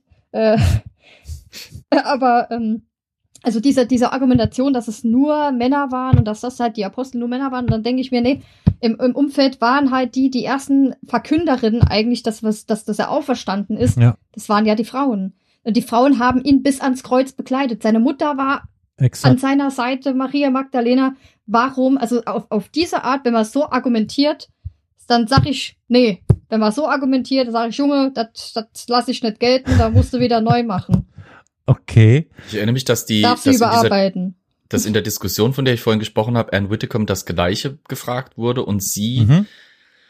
meinte dann, dass es ein, ähm, also sie hat im Prinzip denjenigen, der gefragt hat, als blöd dargestellt, äh, so nach dem Motto, Aha. du bist zu blöd, ums zu raffen. Äh, es sind Mhm. halt einfach von Jesus nur Männer mit dem Priesteramt betraut worden und deswegen kann das auch nur ein Mann sein, der da vorne steht. Außerdem muss ja jemand diesen, das sind ja, da vorne der Priester soll ja ein Stellvertreter Jesu sein und Jesu war nun mal ein Mann, also Ah. muss da vorne auch jemand mit einem Penis Ja, stehen. fair enough, ne? Alles klar, Klar. okay. Mhm. Das ist so richtig schön die reaktionäre, konservative Antwort, wo du dir denkst, Mhm. Ja, und Jesus, Ähm. ja, ge- genau, Jesus wurde ja als Mann geboren und äh, ich meine, äh, Ja. ob Jesus als Frau, da, darüber spricht ja auch keiner. Könnte man- aber es könnte war man ja ein jetzt- Mann, deswegen. Könnte man Jesus jetzt als Pimmel bezeichnen? Wäre das okay? Nee, aber, aber da regt sich wieder, da regt sich wieder der Zyniker in mir, der sagt, Jesus ist zwar als Mann geboren, aber er war Jude und er war beschnitten. Das heißt, alle katholischen Priester Ähm, müssten dann auch beschnitten genau. sein. um. So, Pimmel So, raus, Guillotine her, ab geht Vorsicht, die Post. Vorsicht, sonst kommt noch das Sonst könnt ihr katholische SEK. Nee, ich hab schon. Du spritzt mich mit Weihwasser oder was? Okay, also Ich schmeiß eine Es gibt- Rausgasgranate. Voll rein Gas, aus die sind raus. es gibt da auch nichts Plausibles, oder? Irgendwie. Also es ist alles irgendwie Nee. offenbar. Nee, also es klingt alles Also wie. für mich als Frau ist jetzt bisher noch nichts da gewesen, wo ich sage, okay, da, das, das akzeptiere ich. Also Okay. ich weiß, Mhm. wenn, wenn sie irgendwie sich etwas Neues ausdenken, wo ich sage, oh, das hört sich ja irgendwie gut an. Äh, aber irgendwie, also für, für mich habe ich nur gedacht, hm, nö, also Hm. catcht mich jetzt nicht unbedingt so. Ähm, weil, also allein schon daran sieht man ja, dass die Frauen im direkten Umfeld waren, dass die bei ihm waren. Äh, pff, also das ist für mich halt keine Begründung. Das ist halt wirklich die einfachste Erklärung, wo ich mir dann denke, also jetzt streng dich wenigstens ein bisschen an, Junge.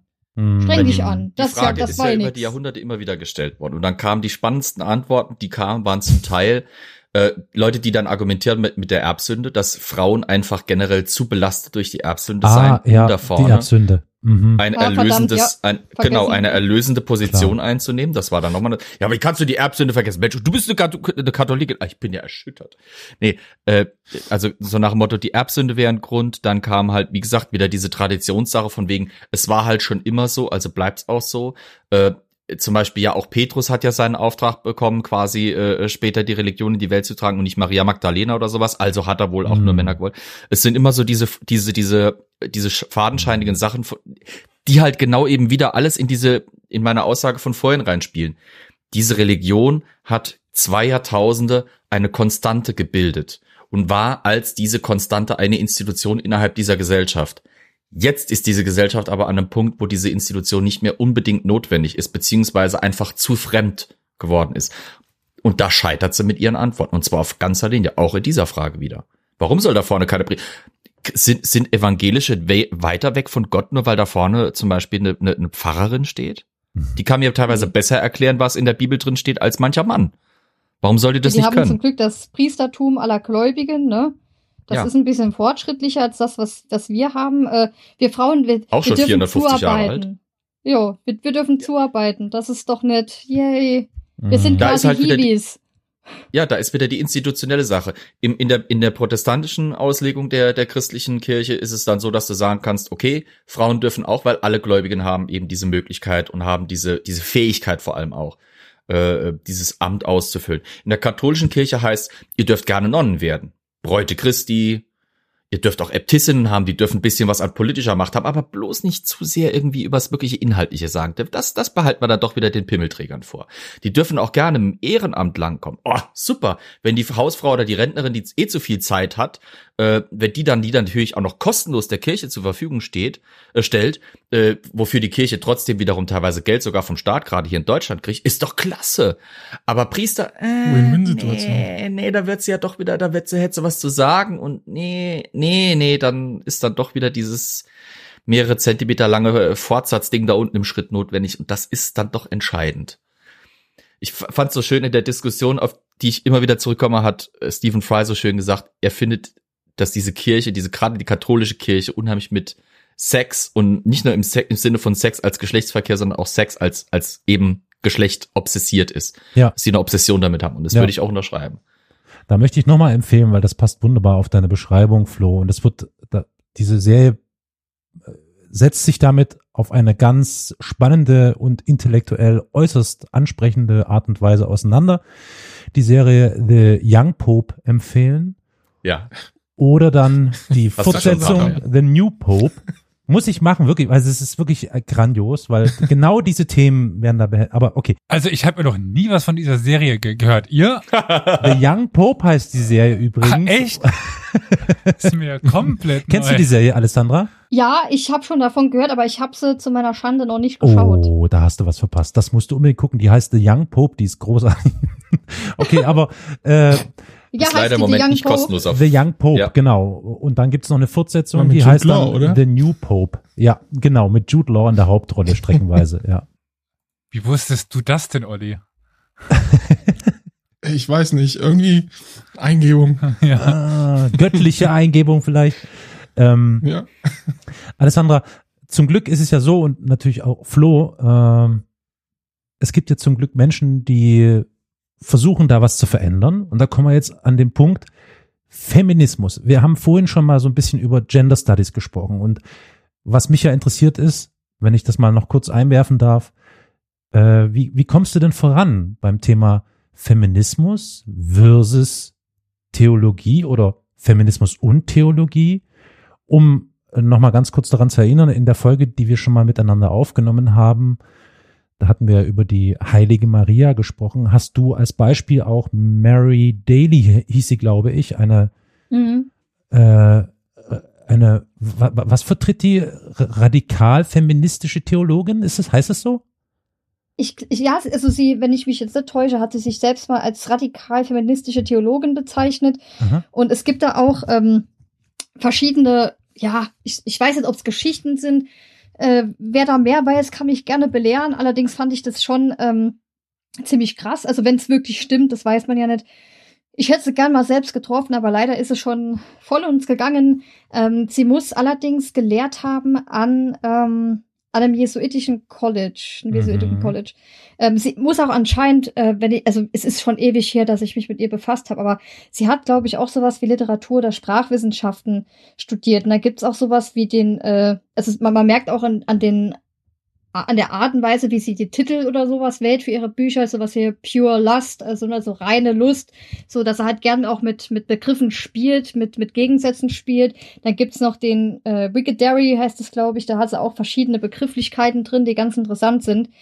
Und ähm, es hieß, wie gesagt, ob stimmt, keine Ahnung, dass sie anscheinend äh, von verschiedenen Kursen junge Männer ausgeschlossen haben soll, aber nicht, weil sie gegen die war, sondern weil sie gesagt hat, dass äh, die an, also dass, dass Männer oft so dominant auftreten, dass sie Frauen in ihrer äh, geistlichen Entfaltung hindern würden. Was ich spannend finde, wenn es Find ich, wirklich stimmt, äh, finde ich echt. Das klingt sehr plausibel. sie hatte halt auch deshalb äh, ziemlich, sie hatte auch ziemlich viel Stress deshalb, kann man Das sich dann mit wäre meine Frage Arbeitgeber. gewesen. Ja, okay. Mhm. Genau, also und ähm, sie hat halt wirklich ganz radikale Ansichten, ähm, wenn es um Maria geht. Also äh, es gibt da, ja, es, es gibt halt verschiedene Bücher, die sie da hat. Äh, ich glaube auch Gynäcology oder sowas hat sie da auch gemacht und ach, verschiedene Sachen. Krass. Ich weiß nicht mehr genau, um was es jetzt geht, aber da ähm, ist ja dieser, dieser Vergleich mit der Aufstieg Marias in den Himmel mit der Atombombe, was ja nicht unbedingt positiv ist. Und äh, Maria als äh, göttliches Vergewaltigungsopfer, ähm, weil einige Theologinnen inter- interpretieren das ja so, dass Maria potenziell die Chance gehabt hätte, Nein zu sagen, es aber nicht getan hat. Ähm, woran sie es festmachen, weiß ich jetzt nicht genau. Äh, Mary Daly sagt, nö, die hat gesagt bekommen, du trägst aus und dann hat die Alte ausgetragen, ne? Ist selber schuld, wenn sie einen Minirock trägt, wisst ihr? Echt Da, mal. hier.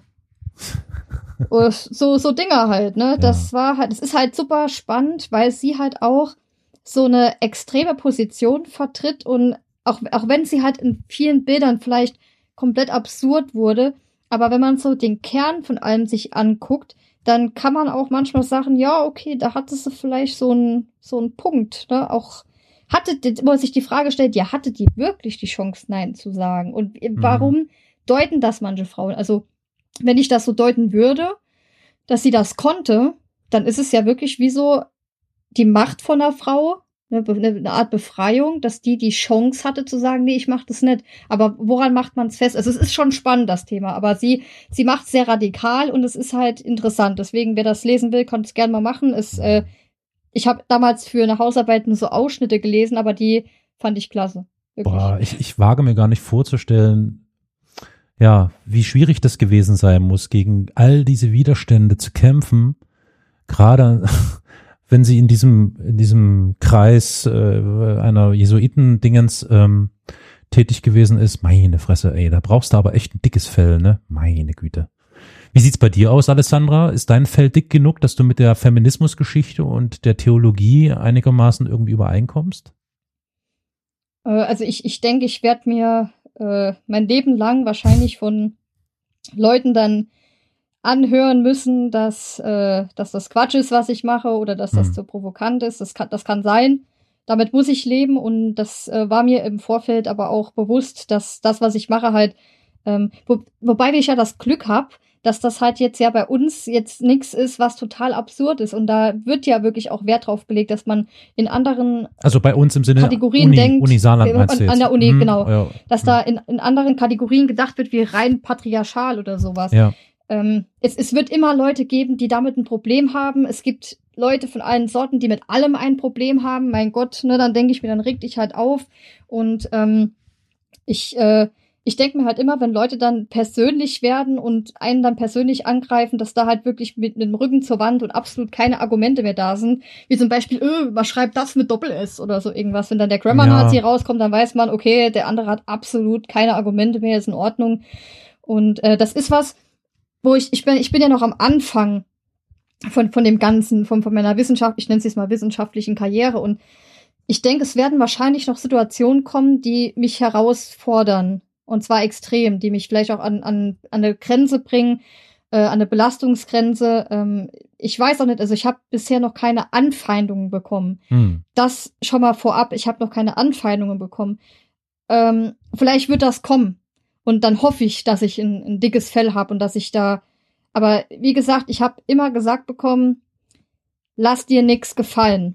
Hm. Und das merke, das ist so das Mantra, das ich mir immer im Kopf setze. Ich führe gern Diskussionen auf einem sachlichen Niveau. Das ist vollkommen in Ordnung. Man kann sich austauschen. Es kann auch eine, hitz eine hitzige Diskussion werden. Das ist vollkommen in Ordnung. Es ist ja immer so. Bei Religion ist immer so ein bisschen Temperament dabei. Das ist vollkommen legitim. Aber nicht Diskussionen, die verletzend werden, die radikal werden. Von, von sowas, das ist mir dann zu dumm, auf Deutsch gesagt. Also das, das ist, Mhm. die, ne, das, das muss ich mir nicht geben. Ähm, und die, vielleicht werden die kommen, vielleicht werden sie nicht kommen. Ich hoffe, dass ich äh, Leute mit dem, was ich mache, interessieren kann. Vielleicht, dass es sich auch mehr mit dem Thema befassen, dass sie sagen, ey, Theologie ist gar nicht mal so scheiße, wie wie es äh, vielleicht oftmals dargestellt wird, sondern es lohnt sich. Oder ich als junge Frau, ich als Mädchen oder, oder generell ich als Mensch, ich als Mensch, egal wie ich mich Mhm. definiere, fühle mich angesprochen oder ich finde es interessant, dann habe ich, denke ich, alles richtig gemacht, wenn es so ist und würde mich freuen. Und ich bin immer froh drum, wenn ich Input bekomme, wenn, wenn ich mit Leuten ins Gespräch komme, ähm, mit allen Menschen und das finde ich schön, das bereichert Dann, mein Leben. dann schamponiere ich jetzt mal ein bisschen dein Fell, damit es auch immer schön glänzt und weiterhin dick bleibt, auf äh, unsere gemeinsame Folge, bei der du ja schon mal zu Gast warst, zur Heiligen Maria, hatten wir durchweg, es war jetzt nicht besonders viel, aber das Feedback, was wir bekommen haben auf YouTube und Twitter und Discord und so, war durchweg positiv. Also alle haben gesagt, extrem spannendes Thema. Dankeschön dafür und ähm, ich denke, das äh, zeigt schon, ähm, alles eine Frage des Alters, ne? Weil ich sage jetzt mal ganz frech, Ü60 ist in Sachen Podcast und Twitch vielleicht ein bisschen äh, überfordert, aber alles drunter, da ist noch einiges zu holen. und ich ziehe meinen im, imaginären Hut vor dir, dass du äh, auch in dem Wissen, dass du da vielleicht noch einen gewaltigen Widerstand erfahren könntest oder dir ein kalter Wind entgegenweht, trotzdem an der Sache dran bleibst, weil ich das extrem wichtig finde, dass man sich dieser Sache widmet und das versucht, äh, ja, am Laufen zu halten, wie du es gesagt hast. Ja, es, ist- es freut mich, dass das positives Feedback auf jeden Fall gekommen ist. Und wie gesagt, also bei mir ist, ist jeder Mensch immer willkommen und äh, jo, Austausch ist toll. Austausch ist, ist Ja. wichtig und je mehr Menschen man kennenlernt, desto mehr Perspektiven hat man. Und es ist ja auch so, dass ich, weil ich mit einigem selbst ja nicht zu kämpfen habe, ist es für mich wichtig zu wissen, wie sich Leute fühlen. Und dadurch lerne ich ja auch und dadurch lerne ich als Mensch. Und es äh, ist halt einfach nur wichtig, dass man vor allem auch, wie gesagt, immer nur den Hinweis an alle ReligionslehrerInnen, Ha, jetzt hast du gegendert. die, die, ja, die, die, äh, die, die, egal wer zu euch kommt und euch, äh, euch fragt, ob er genug ist, vor allem wenn es Kinder und Jugendliche sind, ja, sind sie. Ja. Und sie sind gut, so wie sie sind. Und sie sind nichts Falsches, sie sind nichts, was man nicht lieben kann. Und es ist falsch zu sagen, dass, dass, äh, dass, wenn es einen Gott gibt, dass er sie nicht mag. Deswegen, also auf jeden Fall, Ich würde dich jetzt am liebsten umarmen, Alessandro. Das ist so toll, was du gerade sagst, weil es ist wirklich extrem wichtig. Es gibt wirklich keine, es gibt keine Mensch ist Mensch. Punkt. So. Ja, deswegen, also Also das, das ist halt, ihr habt dafür, eine wir wichtige lassen das- Aufgabe. Wir lassen wir das. kämpfen für die Abschaffung des, der Geschlechterbegrenzung bei, bei kirchlichen Ämtern und für die Abschaffung des Zölibats. Da bin ich für Alessandra, für Pope oder Yes. Päpstin dann eben da. Machen wir. Jawohl. Machen wir auf jeden Fall. Jawohl. Ab geht die Oh, das Post. ist bestimmt super viel Papierkram. Meinst du? Das machen alle SekretärInnen. wenn man göttliche Allmacht auf Erden, genau, ich wollte gerade sagen, wenn man göttliche Allmacht auf Erden repräsentiert, hat man Personal. genau. Schreib mal so- auf. Ich war oft, ich war oft genug am Vatikan, um zu gesehen zu haben, da rennt jede Menge Personal rum. Sieht man auch so, gut in der. Serie The Young Pope. Wie heißt Der die? wir leider Young nicht Pope, gesponsert Ne? werden, also Ja. mach mal langsam. Aber ich- wenn sie zugucken, sponsor mich. Darf ich mal noch kurz eine praktische find das so- Frage stellen? Weil das, Ja. eigentlich wäre das ein wunderschönes Schlusswort gewesen. Ich bitte um Entschuldigung, dass das jetzt vielleicht gerade so ein bisschen kaputt schlage, aber wie hältst du es mit dem Gendern? Äh, hältst du das für sinnvoll oder eher nicht sinnvoll oder wie sind deine Erfahrungen damit? Äh, Ich habe letztens einen Workshop mitgemacht. Da ging es um äh, sehr interessant, auch wenn wir zum Thema äh, äh, also ja Kirche und äh, generell Kirche und äh, sexueller Missbrauch reden. Und zwar ein äh, Workshop zum Thema Prävention sexualisierter Gewalt. Mhm. Und da war die, Ref also die Referentin, da merkt man halt, dass die da extrem versiert drin war und ich fand, also mich persönlich stört das absolut. Und ich weiß, also es gibt Leute, die, die eskalieren da ja komplett. Ja, ja. Aber ich fand das halt, ich denke, man muss das üben. Das ist ja nichts, was jetzt so, ne, von jetzt auf gleich. Aber das ist halt, bei ihr hat man gemerkt, die hat das schon super lang gemacht. Und das war absolut nicht unangenehm. Fand Mhm. ich schön. Mhm. Okay. Fand ich echt schön. Also ich habe damit, ich habe damit jetzt kein Problem. Ich weiß nicht, äh, wenn Leute sich aufregen wollen, ja, sollen sie halt machen. Mhm. Aber mich persönlich, äh, also ich fühle mich jetzt nicht, ich gehe nicht abends ins Bett und sag, oh Gott, aua, das Ah. hat so wehgetan, die hat mich persönlich verletzt. Mund auswaschen gegendert. mit Seife. Oh, ich habe gegendert. Ja, nee, äh, deswegen, also Okay. mir macht's nichts. Ich finde das Okay. gut. Ich finde es auch gut, dass immer mehr Texte jetzt in gendergerechter Sprache gehalten werden. Das finde ich cool. Okay. Tja, das Praktische und gleichzeitig Unangenehme ist, dass man Priester in der katholischen Kirche niemals gendern muss im Moment. Tja, Stimmt. im Moment nicht, nee. Oh, das ist ja gemein, stimmt. Müsste man aber eigentlich Ähm. konsequenterweise machen. PriesterInnen, katholische PriesterInnen. Also ich muss es noch ein bisschen üben, aber ich, ich krieg das hin irgendwann. Ich krieg das hin. Und ich finde das toll. Und es wird immer besser. Und es wird immer besser und ich, ich will das halt. Deswegen, ja. Top. Der liebe Flo und ich hatten noch eine kleine Diskussion, die wir vielleicht noch, äh, also ich persönlich würde sie gerne noch an euch stellen, äh, Mhm. damit sie aus dem Chat auch herausgenommen wird. Äh, wir hatten uns nämlich darüber, also mit den ZuschauerInnen unterhalten, wie deren Religionsunterricht war und ob mit Pfarrer oder ohne und so weiter. Mm. Und ich hatte ganz kurz laut überlegt, quasi, ob bei Religionsunterricht es nicht noch wichtiger ist, welchen Lehrer, welche Lehrerin man hat, als bei anderen Fächern. Mathematik und ich kann aus eigener Erfahrung sagen, auch Ge- Geschichte. Ich meine, ich promoviere in Geschichte. Meine Geschichtslehrer waren, ich sage mal, positiv okay. Und trotzdem hat mich das Fach fasziniert, trotz der Lehrer. Es ist die Frage, ob das Religion auch könnte. Ich bin mir nicht sicher, ich hatte das nur laut nachgedacht und würde mal da die Frage an euch stellen. Bei mir war es so. Ich hatte ich hatte echt richtig gute Religionslehrer und da habe ich gewusst, das ist auf jeden Fall eine Option. Ich weiß nicht, wie das bei anderen ist dann, aber ich fand, ich fand die immer so gut, dass ich gesagt habe, interessiert mich, mache ich. So, jetzt kommt Flo. Ich höre es schon. Äh, nee, ich, äh, ja, was soll ich da groß zu sagen? Ich habe, äh, Du alter Sozi, komm. Ja, also das, die Sache ist, ich hatte gut, ich hatte schon ganz passable Religionslehrer. Ich, wie gesagt, der eine dann, wo ich an dieser katholischen Privatschule war, den fand ich schon gut. Ähm, die Sache ist halt, die mich hat das Fach nie gereizt. Insofern weiß ich nicht, inwiefern da meine Aussage viel bringt. Ich kann dir nur, ich kann nur so viel zu der Sache sagen, dass ich teilweise spannend fand, den Gegensatz zwischen einem Nichtpfarrer als Religionslehrer und dem Pfarrer als Religionslehrer im Konfirmandenunterricht zeitweise sogar parallel zueinander. Und ja, ich habe dann, als ich die Schule gewechselt habe, sofort und, und mitbekommen habe, dass ich dort halt nicht. Das Problem war, an der katholischen Privatschule hatte ich nicht die Wahl, ob ich Religions- oder Ethikunterricht machen wollte. Das war auch schon mal scheiße. Ich war festgelegt, ich musste entweder evangelische oder katholischen Religionsunterricht machen. Hm. An der nächsten Schule, an der ich da war, staatliche Schule, konnte ich Ethik machen. Das fand ich viel besser, Ja. weil es halt endlich dieser Religionsscheiß mal weggefallen war und halt da vorne eben nicht jemand steht, der halt dann eben aus meinen Augen irgendwie schon die Pflicht hat, das Ganze ein bisschen zu verkaufen an mich. Ähm, und diese religiöse Zwangslage, weil äh, ich bin gebranntes Kind, weil bei uns war es so, alle furzlang, wenn irgendwie einer von diesen äh, Wanderpriestern dieses Ordens der Herz-Jesu-Missionare, der die Schule getragen hat, da durch die Gegend kam, haben wir teilweise ganzen Tag Schulunterricht ausfallen lassen, weil dann Gottesdienst gefeiert werden musste. Und ich fand das kacke. Und rückblickend finde ich es noch beschissener, weil für Gottesdienst wichtigen Schulunterricht ausfallen zu lassen, ist meines Erachtens Bullshit. Ähm, dementsprechend finde ich es gut, wenn dann zum Beispiel an Schulen inzwischen diese Diversität aufgetan wird, dass du halt die Wahl hast, katholischer, evangelischer, muslimischer Religionsunterricht und Ethik parallel. Äh, je größer die Bandbreite und je mehr du den Kindern auch die Freiheit gibst, und ich bin der Meinung, dass Kinder durchaus schon in sehr frühem Alter die Möglichkeit haben, A, Neugierde dafür aufzubringen und B, genug Intelligenz auch mitbringen und auch soziales Gespür mitbringen, um zum Beispiel festzustellen, ich mag vielleicht christlich getauft sein, aber mich interessiert zum Beispiel muslimischer Religionsunterricht eher, deswegen wähle ich das. Also wenn man Kindern da eine Wahl gibt im Unterricht, finde ich das super.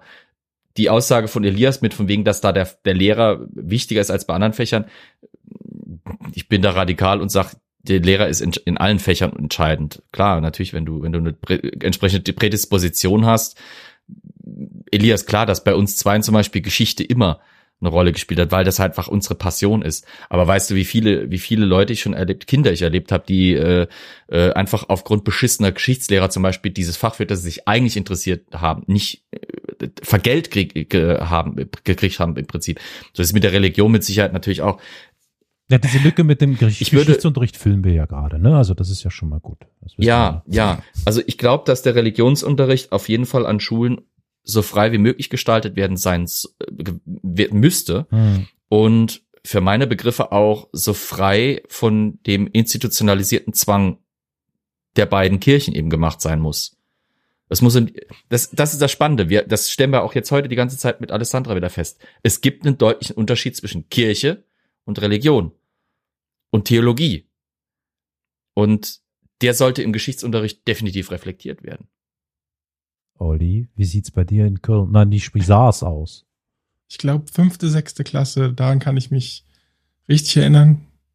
Ähm, es war nämlich eine Frau, die hat das super gemacht. Die hat uns erstmal catchy abgeholt mit tollen Geschichten äh, aus der Religion, also aus der Bibel auch teilweise. Aber die hat das wirklich, ähm, ja, ich weiß nicht, wie ich es beschreiben soll. Also die, hat, die war jetzt nicht darauf fixiert, das muss jetzt katholisch oder so sein, sondern allgemein hat sie so ein bisschen erzählt. Eigentlich war es mehr so ein Geschichtsunterricht, muss ich jetzt Mhm. dazu sagen. Und ich fand es halt super interessant. Also an die kann ich mich noch erinnern, weil ich die einfach super fand. Die restlichen waren eher, naja, Religionsunterricht, ne, hat man drin gesessen. Hm. Hm. War jetzt War nicht wirklich. Hm. Und Ja, hat dich das genau. irgendwo hingeführt? Hat dich das irgendwo hingeschubst in die Kirche oder so? Nicht wirklich. Okay, schade, aber auch. Hm. Wir mussten ja sogar noch, glaube ich, ich glaube alle, doch jeden, das war immer dienstags, da musste man ja in der ersten Stunde musste man ja noch in den äh, ähm, in die Messe, Echt jetzt? die katholische Ach. Messe. Ja, ja. Was für Oha. eine Schule warst du? Entweder warst du da oder du warst in meinem Ethikunterricht. Also du musstest Ah. entweder ab in die Kirche oder War das eine das war- staatliche oder eine kirchlich getragene Schule eigentlich bei dir? das ist eine gute Frage. Weil ich, ich kannte das, ich fand, ich fand das so ein Mordschock. Äh, das erste Gymnasium, wo ich war, war eben diese katholische Privatschule. Wir mussten, die erste Stunde am Tag wurde vorm Unterricht gebetet. Wenn es ein normales Fach war, auf Deutsch. Wenn es eine Fremdsprache war, auf der Fremdsprache. Ich kann noch heute das Vater unser in Latein, schrecklicherweise. Äh, äh, das, und dann kam ich auf eine staatliche Schule und war schockiert, weil eben nicht am ersten Tag nach, nach den Ferien äh, verpflichtender Gottesdienst war, sondern man konnte runter in die Stadt ins Café gehen oder sowas, äh, während die anderen halt sich die anderen fünf oder sechs in die Kirche gesetzt haben. Äh, und man musste nicht vor der ersten Stunde halt am Tag erstmal beten und man musste halt nicht irgendwie alle vorzusagen zum Gottesdienst. Das war schon der Unterschied. Hm. Aber das klingt ja bei euch schon irgendwie so ein bisschen eher wie bei dieser katholischen Schule, wo ich war. Krass. Muss ich jetzt gerade nachschauen, aber Albertus Magnus Gymnasium könnte natürlich auch Hm. hinhauen. Albertus Magnus war. Ah, stimmt, ich erinnere mich an das. Wer, wer bin ich? ja. Ähm, Der war doch katholischer Geistlicher auch, ne? Ja, deswegen Gelehrter. kann gut, kann gut Ja. hinhauen. Ja. Hm. Also die Albertus äh, Magnus Gymnasien, die ich hier in der Gegend kenne, sind eigentlich ziemlich alle kirchlich getragen. Wird es dann wahrscheinlich auch sein, aber äh, pf, Ja, ja. ich weiß es jetzt nicht 100 Prozent. Ja, ist, ist eine, anscheinend eine, eine katholische Schule. Olli, Olli, verdrängst du da etwas? Ja. Also ich bin mit dem Thema Religionsunterricht oder ähnlichem überhaupt nicht in Berührung gekommen. Ich bin da wahrscheinlich der einzig Privilegierte hier unter euch allen. ähm, Ja, der DDR halt, ne? DDR sozialisiert, ne? Das heißt, äh, bei uns war das natürlich äh, gewissermaßen der Teufel. Ha! Die Kirche war der Teufel. Ähm, Und die Religion war der Sozialismus. genau. Allerdings haben meine Eltern so wahrscheinlich als Zeichen des Widerstands, Honecker der Prophet. was ich äh, erst im Nachhinein dann gewissermaßen verstanden habe, haben die mich in die Christenlehre geschickt. In diesem Falle war es eine protestantische Christen, äh, wahrscheinlich gibt es auch bloß in der protestantischen Kirche Christenlehre, ich weiß gar nicht, ob das jetzt irgendwie, ob das was gezielt katholisches, evangelisches ist, keine Ahnung.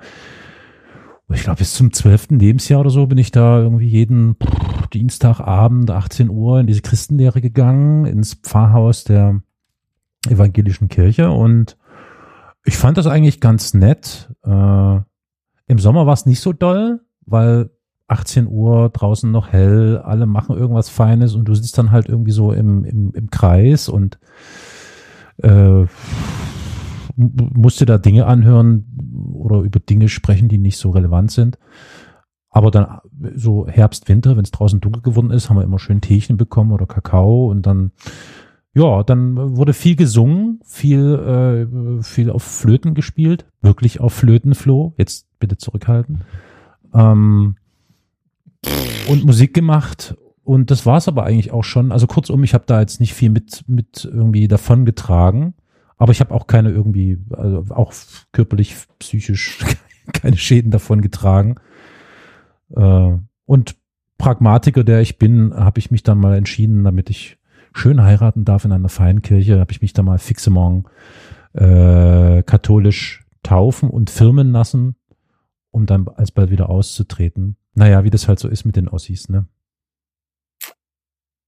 Ich habe alles mitgemacht, sogar die Firmung und so. Ja. Aber als es mir dann ans Geld ging, da habe ich gesagt, jetzt ist genug. genau, genau. Hier habt ihr die Kerze wieder zurück. Ich will die nicht haben. Tja, ich hab's äh, Nicht wahr, hinbekommen. Elias? Ja, genau. Ich hab's hinbekommen, die Kommunikation, äh, die Kommunikation Dings dazu bekommen, ohne äh, dabei gewesen zu, zu sein. Inwiefern kratzen wir eigentlich inzwischen schon fast mit der Sache an diese Identitätspolitikfrage, die im Moment ja so ein großes Hm. Thema ist, weil halt eben dann wieder diese Frage aufkommt, inwiefern gehört halt diese Struktur Kirche, christliche Religion, christliches Verständnis, christlicher Glaube zu dem, was uns halt als Gesellschaft im Sinne von einer, ich sag mal, ja, kulturellen, nationalkulturellen Gemeinschaft definiert. Hm. Weil ich meine, selbst wenn jetzt zum Beispiel ich nicht gläubig bin, glaube ich, dass die christlichen Grundwerte durchaus ihren Sinn haben. Alexandra hat ja angesprochen, das äh, ist schon ganz nett, dass wir immer noch dieser Regel, du sollst nicht töten, außer es ist per Drohne und äh, einmal um die halbe Welt rum, äh, dann ist es nämlich in Ordnung, äh, durchhalten irgendwie, ne? Oder du sollst nicht töten, außer es ist irgendjemand an der Tankstelle, der dich dran erinnert, dass du doch vielleicht mal eine Maske tragen solltest, du dämliches Arschloch. Aber das ist aber eine andere äh, Thematik. Nee, aber inwiefern spielt das halt, spielt diese Religion für unsere Identität kulturell eben eine Rolle? Noch. Ist eine gute Frage. Ich glaube, für die, für, für viele ist die Religion schon so weit weg, dass es für die gar keine Rolle mehr spielt, auch wenn man immer wieder Parallelen halt sieht, wenn man sagt, ja, da steht ja schon in der Bibel. Ne? Das sind halt so, so gesellschaftliche Grundprinzipien, ne? die, die zehn Gebote, wie man da miteinander agieren kann. Zumindest wie es damals funktioniert hat. Ich meine, äh, heute begehrt man ja teilweise das nächste Vibe oder sowas oder umgekehrt. Äh, aber ich glaube, für viele, vor allem für die jüngere Gesellschaft, die sind halt äh, wenig sozialisiert mit der Kirche und für die spielt die Kirche auch keine große Rolle mehr. Ähm, ja, aber da wurde auch in den letzten Jahren einfach zu wenig gemacht, Hm. als dass man jetzt auch irgendwie davon, äh, also das verlangen könnte, dass das universal so ist. Also die einzige, ich nenne es jetzt mal Sozialisierung, die Kinder dann haben, ist meistens dann ja der Religionsunterricht, ne? Wenn Mhm. überhaupt. Aber wir sind halt immer noch geprägt von dem, was die Kirche gemacht hat. Also Jo. äh, so viel in unserer Welt, in unserem Umfeld, in unserer Ja. Gesellschaft ist halt auf Kirchen, Personen, Kirchen, Gemeinschaften, Kirchenorganisationen gewachsen. Also so wie wir heute leben. Gebäude. Ja. Ey, 6 Uhr abends werde ich hier von drei Kirchen beschallt. Hm. Und die Kirchtürme sind das immer noch ein maßgeblicher Bestandteil unserer, oder die Kirchengebäude sind immer noch ein maßgeblicher Bestandteil unserer, unseres Alltags, unseres Umfeldes. Hm. Also ich glaube, das Thema Identität, Identitätspolitik ist, glaube ich, echt nochmal ein eigenes Feld, was wir beackern müssen, Flo, habe ich den Eindruck. Ja. Hatten wir ja schon länger mal im Rohr, bis wir dann, Hm. Ja, wir das wird dann vielleicht eine ganz große. Runde. Da bräuchten wir Ja. eigentlich wirklich noch, ja, es ist, es ist eine schwierige Sache. Ja, ja, ja. Wenn es ein einfaches Thema wäre, dann wäre das wahrscheinlich auch schon längst abgefrühstückt gesellschaftlich, aber So es ist es halt nicht, das ist das So Blöde. es. Genau wie mit Religion. Wenn diese Sache einfach zu klären wäre, Es ist vielleicht einfach viel zu simpel und viel zu einfach. Deswegen ist, naja, wie so immer, nicht so gern gehört wird. Weil eigentlich gilt auch hier in der Frage vielleicht so als kleiner Teaser für eine vielleicht alsbald anstehende Plauderstunde zum Thema Identitätspolitik. Mensch ist Mensch. Punkt. Humanismus? I don't know. Ah, Wo wir wieder beim Anfang sind. ja. Und so schließt sich der und wo wir Kreis. wieder bei Alessandras wunderbaren Ausführungen wären, genau. dass man halt Menschen akzeptieren soll, wie sie sind. Das meinte ich mit Anfang. Ja. Round and round it goes, where it stops, nobody knows. Schon mein Opa hat mir das eigentlich beigebracht. Du musst die Leute nehmen, wie sie sind. Genau. Weil Das so sind sie halt, ne? Alles ist eins, außer der Null. Und selbst die kann man mit Sicherheit mit einer gebogenen Eins darstellen. Aber egal. Ich war nie gut in Mathe. Ja, also ich glaube, äh, wir haben wichtige Themen berührt, wenn auch nur ganz zart auf der Oberfläche. Ich fand es auf jeden Fall extrem interessant und spannend, mit dir darüber zu sprechen, dass wir uns austauschen konnten, Alessandra. Bin dir da sehr dankbar, dass du dir die Zeit genommen hast, mit uns erneut ins Gespräch zu gehen.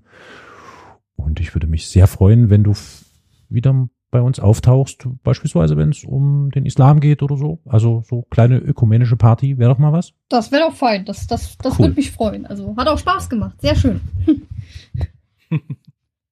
Gebt mir einen Amen. Amen. Wenigstens eine, die reagiert. Schön. Ich habe sogar die Handbewegung dann dazu Ich bin ausgetreten.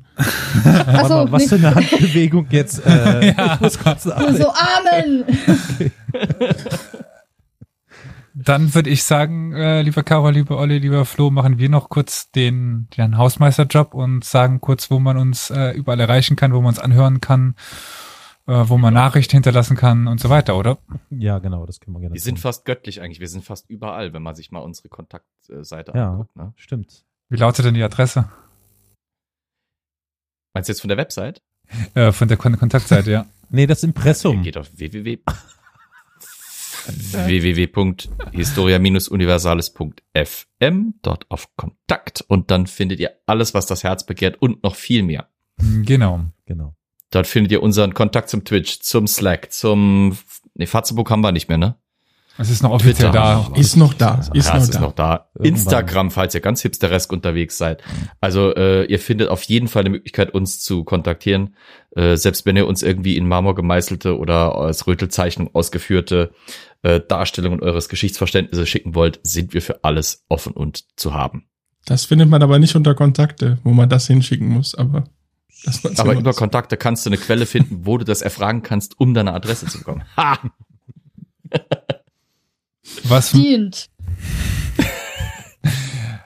was momentan noch äh, interessant ist, vielleicht um äh, uns zu unterstützen, wenn man möchte, dass wir eben äh, noch mehr Zeit da rein investieren können, dann kann man uns ja auch äh, etwas zukommen lassen. Und da hat sich ja die IBAN-Adresse geändert. Also bitte da einfach, wenn ihr da Geld überweist schon oder so, äh, bitte kurz checken. Genau. Wir sind umgezogen zu einer Schweizer Bank, weil das wurde so viel, das äh, Genau. ging gar nicht anders. Ja.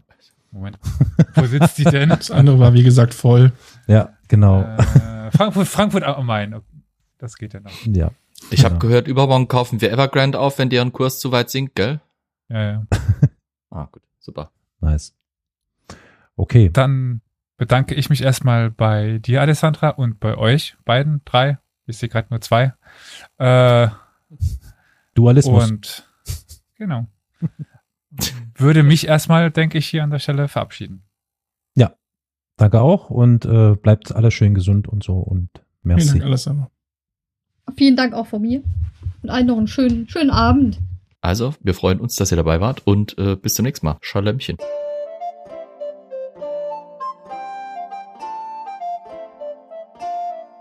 Ich drücken wir auf den Knöbel. Shalom, meine Freunde. Pochtwein hast du jetzt verschüttet. Ein bisschen. Dann hast du das Falsche reingemischt. Was? Nicht wahr. Doch. So, sieht doch schon mal besser aus. Okay, ich bin Bright.